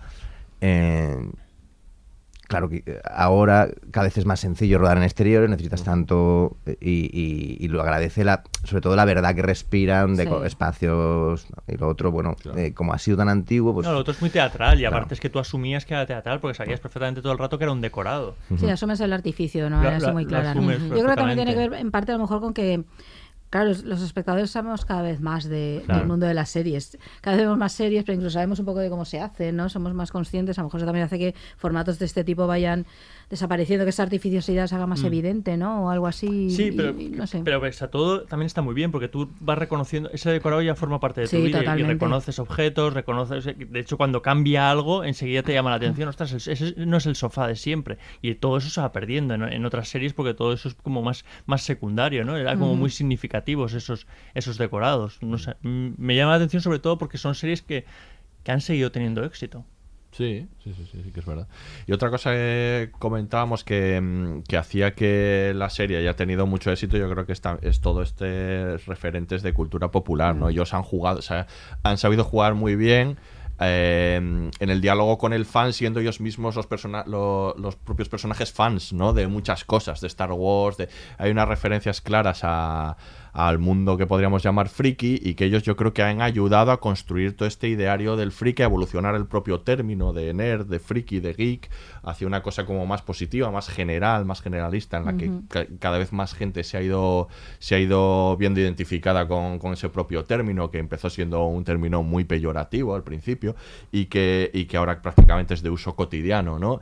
Y, y en esos 12 años, pues ellos han sido, yo creo que parte contribuyente y siempre lo han tenido muy en cuenta, ¿no? Muchos de sus chistes, luego tocaremos la parte científica, ¿no? Pero muchos de sus chistes tienen que ver con los fenómenos fans del momento. Han hecho chistes de Juego de Tronos, han hecho chistes de Star Wars, han hecho chistes, muchos Doctor chistes Who, de, de Marvel y todas sus series y sus películas, ¿no? Cosas que son también muy multitudinarias, efectivamente de Doctor Who, ¿no? Y, y yo creo que eso también ha sido clave para, para su éxito, ¿no? Que mucha gente también. Sí. eh, se veía reconocida en ellos como consumidor de esos productos. No sé qué pensáis. claro. Sí, tal cual. Y, y aparte ha coincidido, y no sé si se puede valorar el impacto que la serie ha tenido en ese fenómeno a nivel global, porque hay más gente en las últimas décadas, en, en la última década, en las Comic Cons, Sí. hay más gente que consume todo este tipo de, de cultura. O sea, claro, también es la llegada del crecimiento de, de Internet, que es un convierte la tribu o el nicho en algo muy grande, ¿no? O sea, entonces, bueno, eh, y sí que es verdad que la serie ha ido de referencias más concretas, más extrañas, a referencias más populares Sí. que conoce todo el mundo, o sea, porque... a mí, Indiana yo no Jones, por claro, ejemplo. Indiana Jones, aquel brillante gag cuando Sí. Amy le desmonta, ¿no? Eh, El, Indiana el- Jones, el- sí, el argumento la de Indiana Jones le- les, jode la vida a todos, pero antes l- las referencias eran eh, más extrañas, más de serie, de Battle Galáctica, o sea, sí, Sí. que no lo ha visto todo el mundo, ¿no? O sea, el Sí. universo de Star Trek está muy, muy, muy representado, incluso con el cameo, no hemos hablado de los cameos, aún, pero los cameos. Claro, efectivamente, es que parte de eso son los cameos. Claro. Aparecen Claro. cameos de Star Wars, Claro. sale Mark Hamill en el último capítulo, pero Bueno. ha salido Carrie Fisher, James Earl Jones, de, de hay un personaje de la serie que es un actor de... ya Sí, lo- Will- eh, Will, Will Wheaton, de Wheaton. Star Trek. Sí, Sí, haciendo de sí ¡Odio mismo. Además, riéndose Eso de sí mismo y de su fracaso como actor. Eso es chulo. Eso es tremendo. sale Leonard, el propio Leonard Nimoy, Sí, sale en la serie, sale... Bueno, y luego sale Stan Lee, por ejemplo. Aparte Stan Lee, sale Adam-. Adam no tiene valor que porque era- sale en todo. Sale en todo, eso también es verdad. Sale Adam una que era el Batman original, sale, bueno, bueno, Sí, en la hay colección pues, es... A diferencia de, perdón, perdón. No, que a diferencia de Friends, que salen muchos actores, en Sí, este actores caso famosos. salen muchos mm, pivotes de la cultura popular.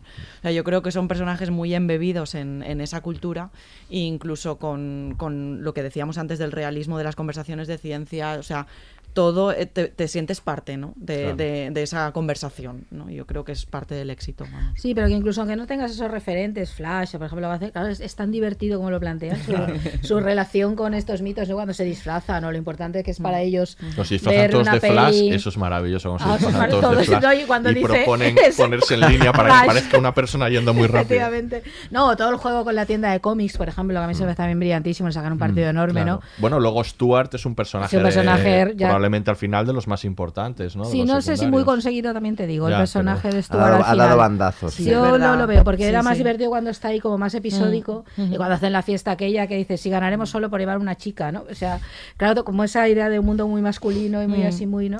Es que él representa el loser entre los losers. O sea, Claro, para claro, él la claro. pandilla estas son triunfadores. Sí, ¿eh? pero frente a él, sí. El, pobre personaje este está No, no, es tremendo, tremendo. muy, sí, gris, sí. muy, muy grisor y, y tenía toda la cara, o sea, físicamente da el personaje Sí, total. Sí, no, eso es muy divertido, muy divertido. Pero incluso para, aunque no seas de esos referentes, te lo pasas bien. Si, le- si Mm. los tienes, entiendo que ya es el colmo, pero incluso Claro. conociéndolos simplemente, pues sabes que existen, pero no tienes ninguna relación con ellos, aún así funcionan. Es divertido, ¿no? Porque siempre, bueno, el, planteo suelen empezar muchos capítulos en los que aparece y están jugando a dragones, Sí. a Dungeons and Dragons, o están jugando a un videojuego, ¿no? Y ahí aparecen, pues siempre suele aparecer Penny o las chicas, ¿no? Para fearles el comportamiento. Bueno, ¿no? incluso en esta temporada creo que le preguntan a la que sale con, con Stuart, no sé qué, del Fornite este, que es el... Sí. Sí, o sea, es que es referencias moda. constantes. Con o toda sea, la- es- Sí, sí. Bueno, tienen uno brillantísimo cuando ellas deciden jugar para ver qué es Sí. esto, ¿no? Y entender and en qué consiste, bueno. ¿no? Todo esto y a ver, ahí empiezan a, a- para entenderles, ¿no? Algo así. O cuando Penny se vuelve loca sí, dentro vuelve del adicta juego, se vuelve adicta porque está en un momento fatal de su vida. Hasta que tiene una cita virtual con Howard. y- Me he curado, ¿no? No hay mejor terapia que... Estoy fatal. estoy cayendo muy, muy, muy, Muy bajo. bajo ahí, Sí, ¿no? pero a todos los niveles. Yo recuerdo, de hecho, eh, ellos jugaban un juego de mesa llamado el Catán y yo lo conocí primero en la serie y luego lo vi en las mesas de las casas de la gente y dije, madre mía. Esto qué es?". existe, ¿no? No sé, Sí, sí. está así. No se lo han inventado. Sí, sí. Igual que el ajedrez este de tres dimensiones. Todo eso, Tres eh, dimensiones, Claro, sí, todo eso sí. por lo visto existe y hay, hay un- una labor de captación y de poner en, en la serie un poco todas las últimas novedades de, de- de- de ese mundo. La sala de guionistas tiene que ser estar llena de frikis, ¿eh? Pues seguramente, sí, Tienen sí, que estar sí, muy sí. al día, me imagino, ¿no? Hombre, es que hay algo de lo que decías, que todo ese mundo se ha convertido en mainstream. En Hmm, realidad, el mundo claro. este friki ya, ya está el Día del Orgullo Friki y ahora ya es otra cosa, ¿no? Yo creo que no es minoritario, Yo creo que han no es contribuido oscuro, no es... No, yo creo que muchísimo. Y entonces se ha convertido en algo mainstream, para lo bueno y para lo malo también. Quiero decir que esto es un mundo también que ahora tiene sus... eh, ¿no? De- a través de demasiado peso a veces en, a la hora de juzgar series, películas y demás, ¿no? El fenómeno fan. Sí, el fenómeno fan este que, en fin, que algunas detestamos. Ya está. Ya lo has dicho. Vamos a escuchar el último corte y vamos con el final. Perdón, soy Amy Farrah Fowler. ¿Eres Sheldon Cooper? Hola, Amy Farrah Fowler. Lamento informarte de que has sido engañada por un sistema matemático cruel diseñado para aprovecharse de los crédulos y los solitarios. Por otra parte, yo he sido chantajeado con un calcetín sucio. Si eso es argot, no estoy familiarizada. Si es literal, comparto tu aversión por los calcetines sucios. En cualquier caso, estoy aquí porque mi madre y yo acordamos que saldría una vez al año. Interesante. Mi madre y yo hicimos el mismo acuerdo sobre ir a la iglesia. No estoy en contra del concepto de deidad, pero me desconcierta la idea de que alguien vaya a la iglesia. Entonces evita ir al este de Texas. Tomo nota. Y antes de que esto vaya más lejos, debes saber que cualquier tipo de contacto físico, incluido el coito, queda descartado. ¿Puedo invitarte a un refresco? Agua templada, por favor.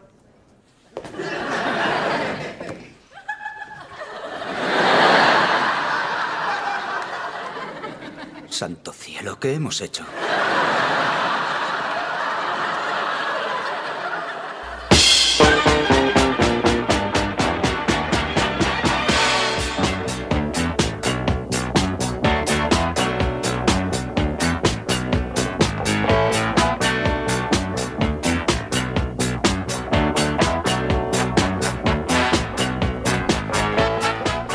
Hablando de The Big Bang Theory. Nos falta hablar también de la visión científica ¿no? que, propone la serie. Todos ellos están en Caltex, que es el Instituto Tecnológico de California. Y todos ellos son eh, pues, o físicos, o físico teórico, físico. Astrofísico, ¿no? Astrofísico es simple ¿no? ingeniero. Y ingeniero. ingeniero, Ingeniero doctor. espacial, además. Y, y bueno, ya nos has comentado un poco, Paula, tu visión sobre ello, pero aparecen muchas cuestiones de trabajo también. O sea, aparecen muchas veces trabajando, que eso me parece también, Sí. casi me parece lo más interesante, más que el humor sobre la ciencia que hagan, eh, cómo aparecen trabajando y, y- y mostrándonos cuestiones de avances científicos del momento, ¿no? Hablando del bosón de Higgs, bueno, de un montón de... Sí, sí, además también te muestran un poco la parte chula, ¿no? De dedicarse a investigar, porque es muy autónoma, y eso es cierto. O sea, ellos aparecen trabajando más o menos cuando quieren. Es verdad que, investigan en Estados Unidos, con lo cual son dueños de sus laboratorios. Yo no sé eso aquí. Sí, un poco demasiado aislados quizás a veces, ¿no? Esto no es tan realista. Pero más o menos sí que, sí que es así, ¿no? El, el trabajo del físico teórico es un trabajo muy de despacho, muy poco experimental. También es cierto el tópico de, de, ¿no? de esta, soy físico teórico, el experimental es menos, el ingeniero es menos. O sea, eh, no- la gente no tal, pero eh, forma parte de la cultura popular. Y yo creo que también ha ayudado mucho a traer, pues eso, el, el- el amor por el trabajo con, con la ciencia. Y luego también te muestra la ciencia aplicada, que es lo que hace eh, Leonard. Bernadette. Ah, Bernadette, sí, bueno, verdad, Leonard sí. es físico Leonard es- experimental, pero Sí, no deja de estar en la parte teórica. O sea, de estoy descubriendo una partícula nueva. O sea, Bernadette trabaja En con una una, empresa, empresa. claro. Y esa parte de la ciencia también es muy importante y, y esa referencia también, también está muy bien. De hecho, se ve ahí como ya cobra más, que eso también es cierto. Claro. O sea, si trabajas en ciencia pura, eh, la financiación es más Si trabajas en algo que tiene una aplicación directa en empresa, pues te forras, ¿no? Entonces, toda esa representación, yo creo que seguramente habrá críticas, pero creo que está muy bien enmarcada. Me parece. Perdón. No, no, Yo, yo también quería preguntarte una cosa cuando tenga haya oportunidad. Vale. Y es el. al- lo que ha resultado ser al final una trama bastante principal, que es la investigación de. Sheldon y un poco por dónde van cambiando sus investigaciones, hace que él empezó con la teoría de cuerdas, se desengañó, tuvo una crisis, se fue a viajar por el mundo en tren, eh, casi vuelve loco y des- descubre la super o, o- o- Superasimetría. superasimetría, ponen un poco este concepto encima de la mesa que finalmente, spoiler, acaban dándoles el Nobel. El nada menos. Nobel. ¿Es cierto que la física está haciendo este recorrido? O, o sea, que la supersimetría, ¿esto existe? ¿Lo ha dicho alguien? ¿Lo ha formulado alguien? ¿O ¿Cómo va Eh, esto? Lo que, o sea, yo me, me lo he estado mirando. ¿eh? Te iba a decir, esta sí que no te, Te la sabes esperabas. que la ¿eh? pregunta me lo he estado mirando, pero eh, yo creo que como teoría en sí no existe. La idea es muy bonita, porque es verdad que en física a los físicos teóricos les gusta como que todo sea simétrico, que las fórmulas funcionen a la derecha y a la izquierda igual, que las partículas, o sea, que todo sea simétrico y tenemos un mundo completamente antisimétrico. O sea, el problema del bosón de Higgs, por ejemplo, es que la masa te lo fastidia todo. Entonces te tienes que inventar una cosa muy loca que es, no, no, el universo en verdad es simétrico, pero en un caso especial, o sea, el universo, la teoría en verdad es simétrica, pero nuestro universo en concreto la rompe. Entonces lo que hacen ellos al final es decir, ¿y si eso pasa con todo? Que es una idea muy bonita. Pero yo, mm, yo creo que... Pero, yo, la verdad, ¿dónde, yo creo ¿de dónde que- ha salido esa idea? O sea, Creo ellos que ellos la presentan de denostando una el modelo manera- estándar que- y, y apostando por la teoría de Mm. cuerdas, que es donde estaba la física Mm. teórica en ese momento. Y, Mm. y pone encima de la mesa la supermetría, que Mm. igual es... han- se han investigado y hay alguien lanzando esto, ¿o cómo? O, o- o- ellos lo que acaban diciendo... Claro, me fascinaría eso. Sí, yo, tal y como la plantean ellos, veo que, que está planteada de una manera muy poética. Vale. Yo no sé hasta qué punto hay un desarrollo matemático, porque tampoco entiendo muy bien la concreción en qué consiste, porque es, como digo, es muy poético. Ay, nos encanta la simetría, qué mal. Pues va- imagínate que en verdad todo es súper asimétrico, que nuestro punto de vista en verdad es lo que está fallando, que queremos que todo sea simétrico y lo que tenemos que hacer es no, buscar la simetría en la asimetría. No sé, perdón el Bueno, rollo. sí que- No, no, sí, sí, sí, es chulísimo. Sí, es, es, es- Se es a nivel poético, poético, pero, pero lo, que, lo que sí existe es la supersimetría, que yo cuando vi lo de la superasimetría pensé que era lo contrario, y no. Ah. La supersimetría en realidad es que hay partículas que tienen una manera de girar, por decirlo de alguna forma, y entonces hay una teoría que está muy relacionada con la teoría de cuerdas que dicen que existen unas partículas iguales, a muy alta energía, pero que giran de la otra forma, y se llaman partículas supersimétricas, porque son iguales en todo, menos en la parte esta complementaria. Y eso es lo que están buscando en el LHC, por ejemplo. Y yo cuando leí lo de la superasimetría dije, ¿qué? O sea, porque no entendía. Y vi que se refería a algo completamente distinto, un poco más, pues por eso le dan el Nobel, porque es algo que cambia toda la visión de la ciencia. O sea, y que, que en ese sentido está bien cogido. Porque si hacen un desarrollo matemático de esto que proponen, Merecen el Nobel. Sí, o sea, está bastante bien. O sea, pero yo no lo acabo de seguir. O sea, tampoco, yo qué sé. Sería muy chulo igual que un... David Salzberg, que es el consultor famoso de, Sí. de Big Bang Theory, hubiera, Nobel, hubiera el toda esta teoría y la hubiera volcado allí. el Nobel, ¿no? el El Nobel. Nobel Los por- guionistas. Igual ahora mis compañeros físicos me están eh, tal, pero no, yo, yo, yo vamos, creo que es forma, es más una referencia poética. Lo que sí que me parece chulo es que la- los, los dos puntos de inflexión de Sheldon, cuando hace el paper este con Leonard Hofstadter sobre la densidad, Sí. de tensión superficial del universo, no sé qué, y lo último, por lo que le dan el Nobel, aparte de que son cosas que, como digo, tienen referencias con la ciencia, me encanta que no se le ocurren a Sheldon ninguna Sí, de las dos ideas. Y no es de que le dan una cuña y se le ocurre a Sheldon. No, no, es que no se le ocurren a Sheldon. O sea, la primera se le ocurre a Leonard y la segunda se le ocurre a, a Amy. O sea, es, me parece un... Y Sheldon lo que hace es aportar el aparataje matemático. Es, es- me, me parece una cosa muy curiosa. Bueno, pero eso forma parte del aprendizaje de Sheldon, ¿no? Él es, Ujú. él es profundamente egoísta, absolutamente individualista, y sin embargo a la hora de, bueno, la ciencia es un tema de colaboración, Sí, entiendo, y, ¿no? y es una verdad de cómo funciona la creación muchas Claro, veces. eh, claro, y entonces él tiene que, tiene que, bueno, resulta que exacto, las ideas son de otros, él se cree más brillante que nadie, pero resulta que las ideas son de otros, ¿no? Y además aquí en el caso de Amy, interesante porque ella es de neurofisióloga, ¿no? Exacto, neurobióloga, Que, sí. que no está en, el, en la parte, No está en el que además campo. al principio desprecia eso, porque todo lo que no es física teórica, ¿no? Las, No las vale humanidades ya le parecen el horror directamente y todo lo demás es secundario, ¿no? Sí. Y eso es muy interesante que tenga que, que acabe ahí. A mí eso me parece que, que forma parte bien. de la evolución, sí, Ujú. de, de aprender, ¿no? A trabajar en equipo. A mí hay una escena de, de un capítulo de la serie que me parece brillante y paradigmática de lo bien y lo, y, y lo ingeniosos que han sido también para hacer cosas eh, un poco inalcanzables al, al público medio como son el tema científico y es un proyecto en el que están compartiendo despacho Sheldon y Raj Ah, el- Sí, sí. y, y- y tienen que pensar algo. Entonces, eh, con la música de Ellos de Tiger Sí. hacen un montaje. Es No, porque, claro, o sea, ¿qué hace un físico teórico? Pensar. Cruza de brazos y piensa y, y- y como mucho se Y toma mira un- la pizarra. un ibuprofeno. O sea, la manera en que realizan y que ponen eso en escena me pareció decir, oye, me quito el sombrero, Sí. súper bueno. Súper bueno, Sí. Con un temazo. De hecho, Rush está como bien considerado, ¿no? Porque dentro de ser astrofísico es teórico, ¿no? Es, eh, Mm. No, que se me ha olvidado lo que iba a decir, pero da igual. Antes todos modos que a, muchos de tus compañeros sí que no les gustaba el, retrato. ¿Por abuso de tópicos o, o por qué? Yo creo que es por abuso de tópicos. Porque a veces Eh, los tópicos nos sirven para centrarnos. O sea, quiero decir, pasa en muchas profesiones que no nos reconocemos cuando nos Mm. vemos en, en las series, pero luego piensas que, claro, para el público general necesitas Mm. que- un anclaje, ¿no? Bueno, Sí, pero yo es creo porque que es será el- porque eh, Mm. son científicos, pues son unos taraos, entonces claro. ¿Pero quiénes? ¿Los compañeros de, de No, Pablo? no, no, no, todos los que salen en la serie. digo, Al ser unos taraos, pues claro.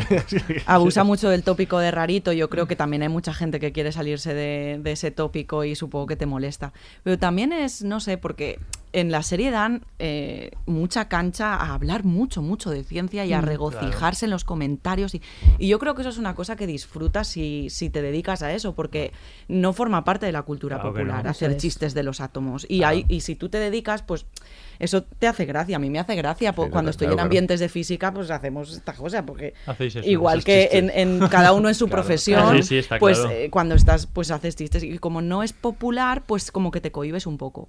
Y tener un referente que lo haga tan a rienda suelta, a mí me encanta. y yo creo que a esta gente, me refiero a esta gente porque yo no me considero tan freak, pero a mis compañeros que son muy freaks les debería de, de gustar, pero... Hay una cosa en guion eh, que es lo contrario de la señora de Cuenca, que es el chiste del 3%. Que normalmente los coordinadores no te dejan ponerlo, pero es un chiste que no vas, solo va a hacer gracia al entender 3% de- de- del público porque es muy específico. En este caso hay mucho, y- pero el resultado y la satisfacción para quien lo recibe es mucho Brutal, mayor, porque es que te lo están diciendo a ti de una cosa muy privada tuya, que no es un referente compartido, con lo cual Sí. es muy gustoso y supongo que lo habrá sido para la gente. Pero tiene que ser difícil hacer chistes con ciencia, para un guionista, porque este no es un tema, claro, que no controla... No, claro, eso es, eh, yo creo que tiene que servir el asesor o, o- o darle mucha información, para hacer el chiste tienes que entender de qué coño estás Claro. hablando. Claro, ¿no? claro, claro. Para hacer una, una metáfora entre, no sé, átomos y cumpleaños o mi tía de eh, Wisconsin, Sí. tendré que saber. Sobre eso, sobre lo- los chistes de ciencia y también ciertas críticas, hay un vídeo en el canal de Wisecrack, que es este canal que analiza la filosofía de las series y las analiza en muy profundidad, que, que a mí me parece muy interesante y hace una crítica curiosa sobre los chistes de ciencia y por qué son malos en la serie y pone Pero en son contra- malos desde el punto de vista de la ciencia, no desde el punto de vista del chiste. Son malos desde el punto de vista del chiste, Ah. no de la ciencia. La ciencia puede ser correcta. Él, él dice, pone en contraposición Futurama como ejemplo de serie que utiliza un chiste de ciencia y utiliza la ciencia para hacer el chiste. Y utiliza varios ejemplos en The Big Bang Theory de cómo eso no se cumple porque la mayor parte de las veces el chiste no es la ciencia, sino el hecho de que eh, a quien le están haciendo, explicando la ciencia, no entiende la ciencia, que es Penny en este caso. Entonces, en muchas ocasiones eh, dice que podrían sustituir lo que está diciendo Sheldon, salvo para Paula y sus compañeros que lo entienden, podrían sustituir lo que está diciendo Sheldon por algo que no tiene ningún sentido, o sea, podría no ser ciencia, podría ser cualquier cosa, pues, y, y daría igual, porque el chiste no, no tiene nada que ver con, con la ciencia. Es decir, la ciencia que en el chiste no importa, simplemente lo que importa es la reacción de Penny eh, no entendiéndolo, que es también la tuya. Y que es gracioso el hecho de que el, el listillo haya dicho algo ininteligible, haya dicho algo que es que, que no se puede comprender y, y la- normalmente las reacciones suelen ser, suelen utilizar mucho esto a Penny para hacer esto, las reacciones son de pues un pues claro que sí, ¿no? O, o el típico comentario sarcástico de Penny a la contra, ¿no? Y me Pero parece yo- también una postura Pero interesante. yo no esa. estoy muy de acuerdo con esto, así como persona del campo de las humanidades, que también le gusta la Como ciencia. persona en general. Y de, no, pero que sí, como Achón, que me también lees cosas a veces de ciencia, porque pues mola saber cómo nació el universo, caramba, Claro. ¿no? estas cosas. Eh, yo no estoy muy de acuerdo porque Pe- Penny va aprendiendo. Es capaz luego ya de contar lo del gato de Schrödinger a otra gente. Y decir, Pero el "Oh, gato de Schrödinger no es muy qué". básico. Yo, Sí, yo pero reconozco otras que la cosas mayor también. parte de los chistes que hacen de tal no los entiendo.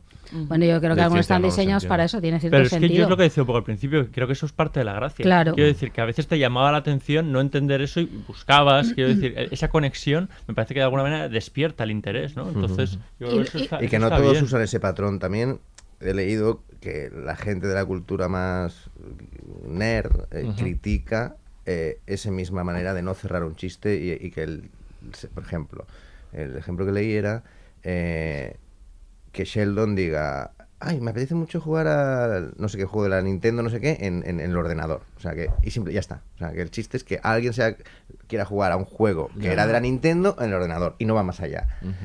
Y porque dices, bueno, pues esto es- sí, lo hacemos todos. O sea, es que te estás riendo de que soy friki y hago cosas que tú no Claro. haces, ¿no? Ya. Es el mismo ejemplo, pero por suerte no todos son así y estoy totalmente de acuerdo con Mikel en que despierta la, la curiosidad porque tú entiendes el patrón del Claro, chiste y dices, claro. ah, vale. Ves el chiste, pero no terminas de O sea, saber ahora entiendo que, el- yo qué sé, el, el electrón es el villano del mundo, no sé qué, ¿no? Por ejemplo, dices, ah, pues lo he entendido gracias al chiste. Bueno. Sí. Y yo creo además, y esto es, esto es lo, justo lo que iba a decir antes, que viene al pelo que me he acordado, Madre mía, que no, que yo... Ah, todo encaja aquí. Es la, simet- la simetría esta. es que... Traído. ah, Es cuidado tendrías que- no se vuelva Ahí estamos. A ver, bueno, la cosa era que, que yo creo que gran parte de los dilemas que tiene Sheldon, o, eh, científicos, Sheldon o, o Leonard, eso también está muy bien, porque yo creo que probablemente es que son, plan- eh, a ver, dilemas que van mucho más allá de si publico esto o aquello. Me refiero a los dilemas teóricos, Ujú. al de cómo nace el universo, o esta teoría que significa... A mí también me parece que ahí hay un buen trabajo de aproximarlo, aunque no entiendas qué es lo que están hablando exactamente, bueno. ni vas a entender eso, pero sí entiendes lo que supone el trabajo del científico, el ponerse en cuestión constantemente lo que ya sabe, eh, eh, para, para poder eh, crear otras cosas y poder pensar, porque Sheldon lo hace constantemente. Él dice, tengo que dejar esto del todo, que es Sí. dolorosísimo para él, porque entiende que eso no va a ir a ninguna parte y tiene que investigar otra cosa. Yo creo que todo contado con muy cómicamente y con las rarezas de Sheldon, pero sí que entiendes perfectamente lo- la, la dureza del trabajo científico, la necesidad de, Mm. mira, es que este te ha demostrado esto, lo siento, tu teoría se ha ido a la mierda, aunque lleves 20 años investigando. Y, Y- eso, eso a mí sí me gusta, porque en la serie yo creo que está bien reflejado, la dureza esa, ¿no? Y el estar todo el rato planteándose cómo funciona el mundo. Mm, Sí, sí, y, y la necesidad de, de financiarlo, porque de mil Bueno, errores otra, te claro. salen tres buenos, pero esos tres tienen mucha repercusión, ¿no? Pero, lo que- por ejemplo, la referencia a la teoría de cuerdas es que es totalmente cierto. Es decir, eh, la teoría de cuerdas ha sido la teoría más bella, más exitosa, que era, era capaz de unificar la gravedad con el resto de fuerzas que que vamos, sigue siendo un problema porque la gravedad va a su rollo y el resto de fuerzas las hemos conseguido unificar, no yo y mis compañeros, ¿eh? sino la humanidad. Sí.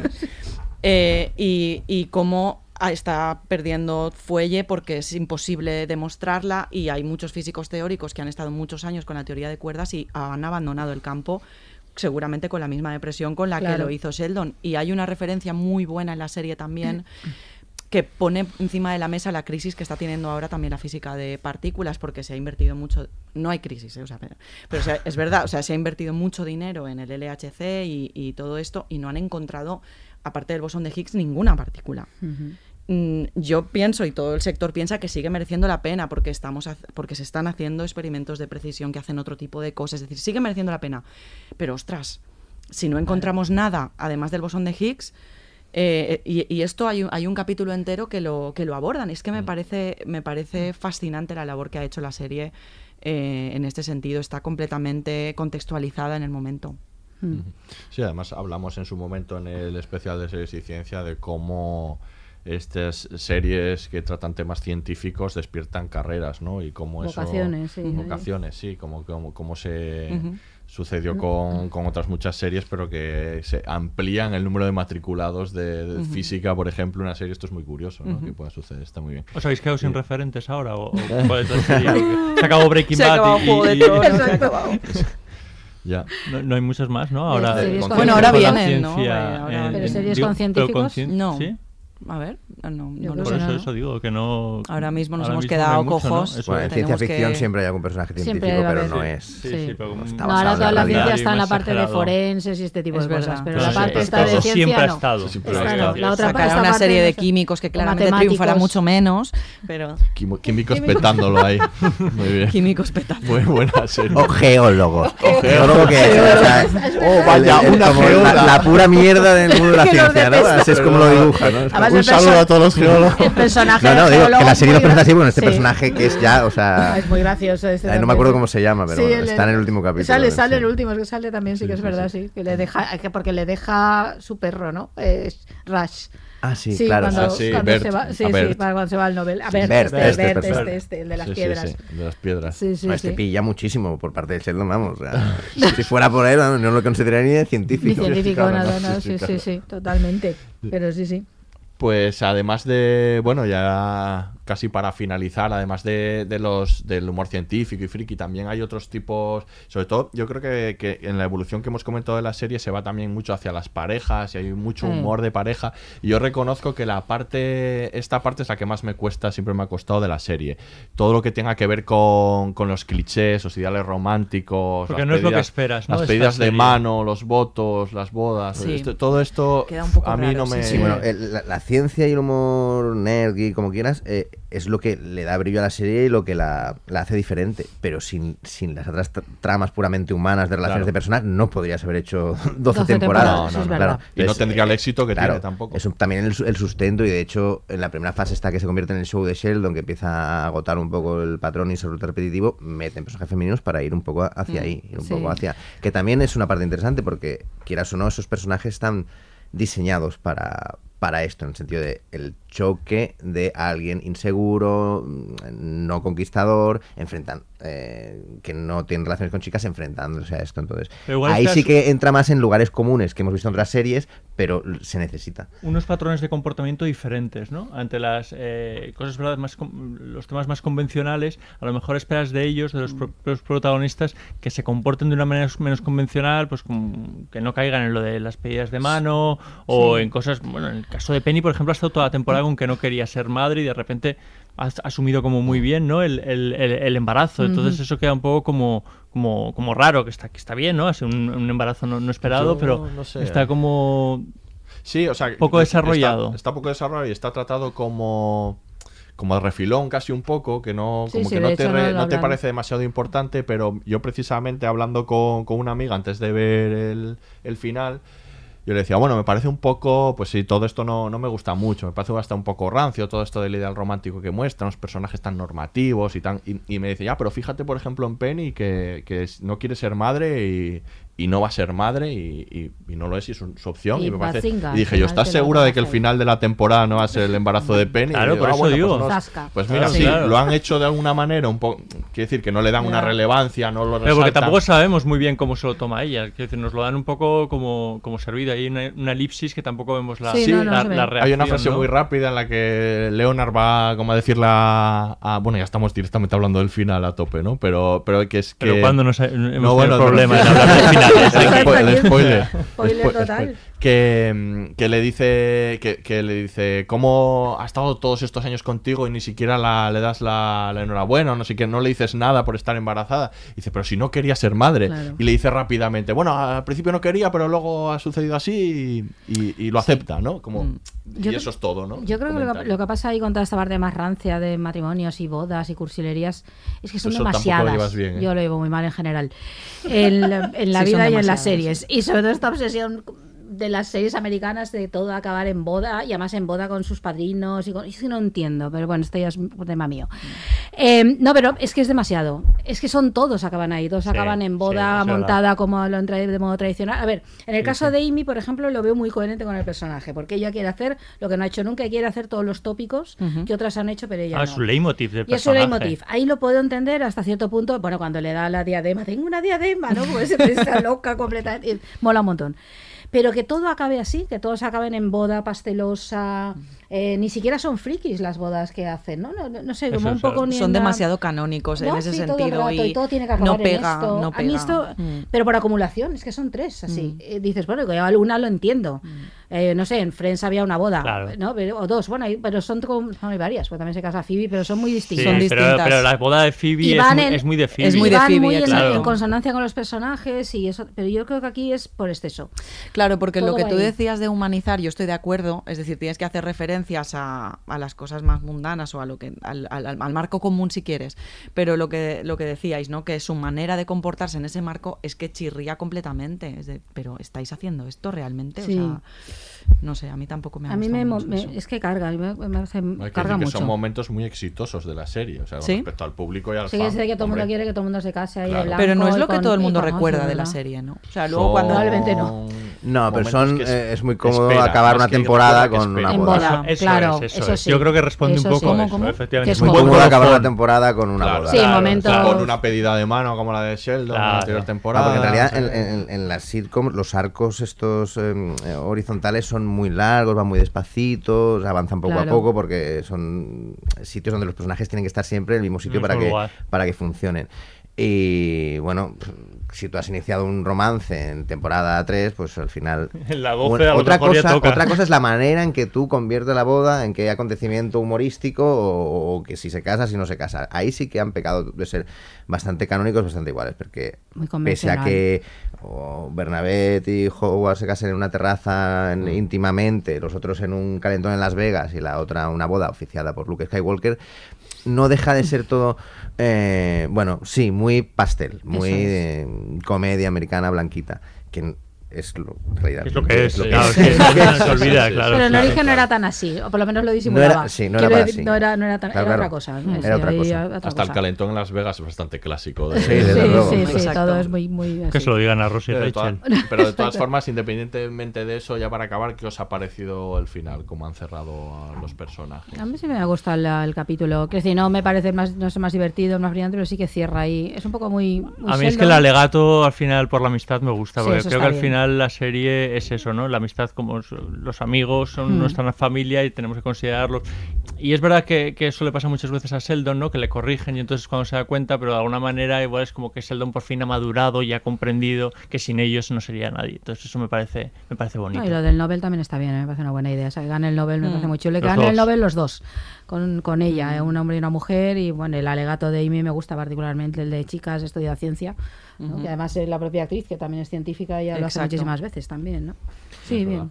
Sí, teniendo en cuenta que no es fácil acabar una serie nunca. No, a veces dificilísimo. Y, y en este y tú tienes que tirar de los mimbres que tienes sembrados y no es una serie que estuviera trabajando una trama horizontal con una gran peripecia donde puede haber una gran sorpresa. Claro, La- que no tienen trono, por Claro. ejemplo, ni dragones. Efectivamente. Entonces, eh, me parece una manera coherente. Y luego a nivel de comedia del capítulo también hay muchos momentos que creo que son los más divertidos. O sea, se, ha- se ha hecho para los fans y para Sí, la gente que ha seguido Mm. eh, autorreferenciales, la broma del ascensor, muchas Mm. cosas que se, que se recuperan. eh, y bueno, bastante satisfactorio, sí, bonito, emotivo, el, el discurso sobre la amistad, porque además sí que justifica un poco, es un poco la redención de este personaje de he sido un cabrón, he sido un egoísta, Mm. eh, me atribuyo siempre los méritos, o sea, soy muy egocéntrico y, y ahí un poco mm, Mm. expía sus culpas diciendo, bueno, este Nobel es gracias a al astronauta Howard, ¿no? Que Caramba, Siempre- sí. entre otros, ¿no? Ahí, Que- sí.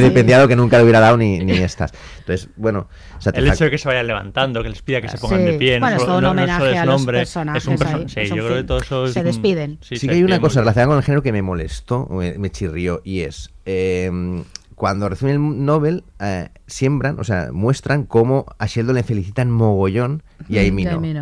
Que es, dice, hostia, mira, me gusta que hayas abierto este melón, ¿no? Porque es un poco el, Ujú. el- el reconocimiento de lo- y, y- y de la- y la rea- y eso lo dejan en el aire y la reacción y lo que le da el personaje de, de- de Amy es que quiere estar que quiere quiere estar estar bien guapa, sí. Yo, what the fuck. En serio, a mí eso me, me, me Sí, molestó. Luego medio lo salvan y tal porque va por otro camino, pero igual, y bueno, y salen muchos de los personajes que han estado en la serie. eh, lástima que se plantearon que saliera Stephen Hawking, no, porque ya había muerto en el Claro, mundo, en el mundo real. sí. Claro. Sí, Por cierto, ¿registró la serie de alguna manera la muerte de este personaje? O sea, ¿lo, lo hicieron obvio? No, es que no, no lo he seguido tanto, no lo sé. No recuerdo. Creo que O no. vaya, Recuerdo, o vaya pero creo que sí que le, al final las Sí. letras le Sí, le dedicaron. sí que le dedicaron, Sí.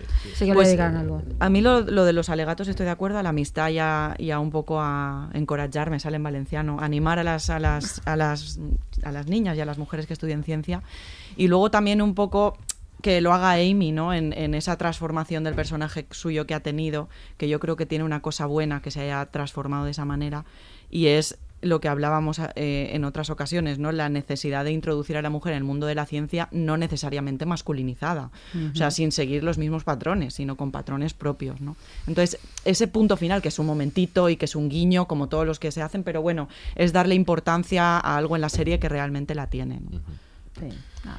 Muy bien, pues no, ya lo habéis dicho todo. Yo lo único a añadir que me gusta además el, el- lo que es el, el último plano al final, Me Ah, gusta que, que estén en el sofá Sí. Sí. tomando comida china y como siempre, ¿no? Mm. Comida hindú. No, más, porque- re- más replica Sí. totalmente el de la Porque cabecera. muchos que de- tiene incluso algunos muchas de estas comedias que ya llevaban en el Sí, primer sí, capítulo, sí, ¿no? Sí, como haciendo ahí un juego. Me- me- Sí, en es la- muchas de las estas imagen- la imagen comedias. más icónica de la serie. Claro, Claro, claro. y es verdad que muchas de estas comedias, como que el final suele ser partir caminos, ¿no? Como que se separan los personajes Mm. y cada uno como que crece. Y aquí me, ha- me gusta el hecho de que, bueno, Sí, que continúen siendo, siendo amigos y siguiendo sentándose en el sofá ¿no? A cenar. charlar, Sí. friquear. Y... Sí, es bonito con una versión diferente del tema, ¿no? Tocarse Sí. la guitarra, a capela. sí. Una Claro, versión sí, así sí. como acústica, sí. No, está bien. Y también tuvo su toque friki ahí con, con Buffy Cazavampiros. También Claro, hicieron bueno, todo, sí, sí, ¿verdad? sí, Le el cogieron último- todo, ¿no? Todo, el lo- último todo, cameo, ¿no? todo ahí, para, ¿no? Para Rush. Ahí, sí, sí. Muy bien. Pues nada, eh, vamos a dejarlo aquí. Entonces creo que hemos dado ahí, le hemos dado una buena paliza de Un repasito. Un repasito, ¿no? No, pero bien, que nos ha gustado. Paula Chon, muchas gracias por, Gracias a por vosotros. invitarnos. Tiene que haber una nueva serie de científicos para que venga. Sí, si no. Sí, Sí. por favor. Alguna hora. la próxima. Ahora, Miquel, nos vemos en el siguiente podcast. Nos vemos. Y aquí se despide el Laboratorio de Investigación de Series, el único podcast seriéfilo que en lugar de adiós dice Basinga. Hasta la próxima. Math, science, history, unraveling the mystery that all started with a big bang. Todos los episodios y contenidos adicionales en podiumpodcast.com y en nuestra aplicación disponible para dispositivos iOS y Android.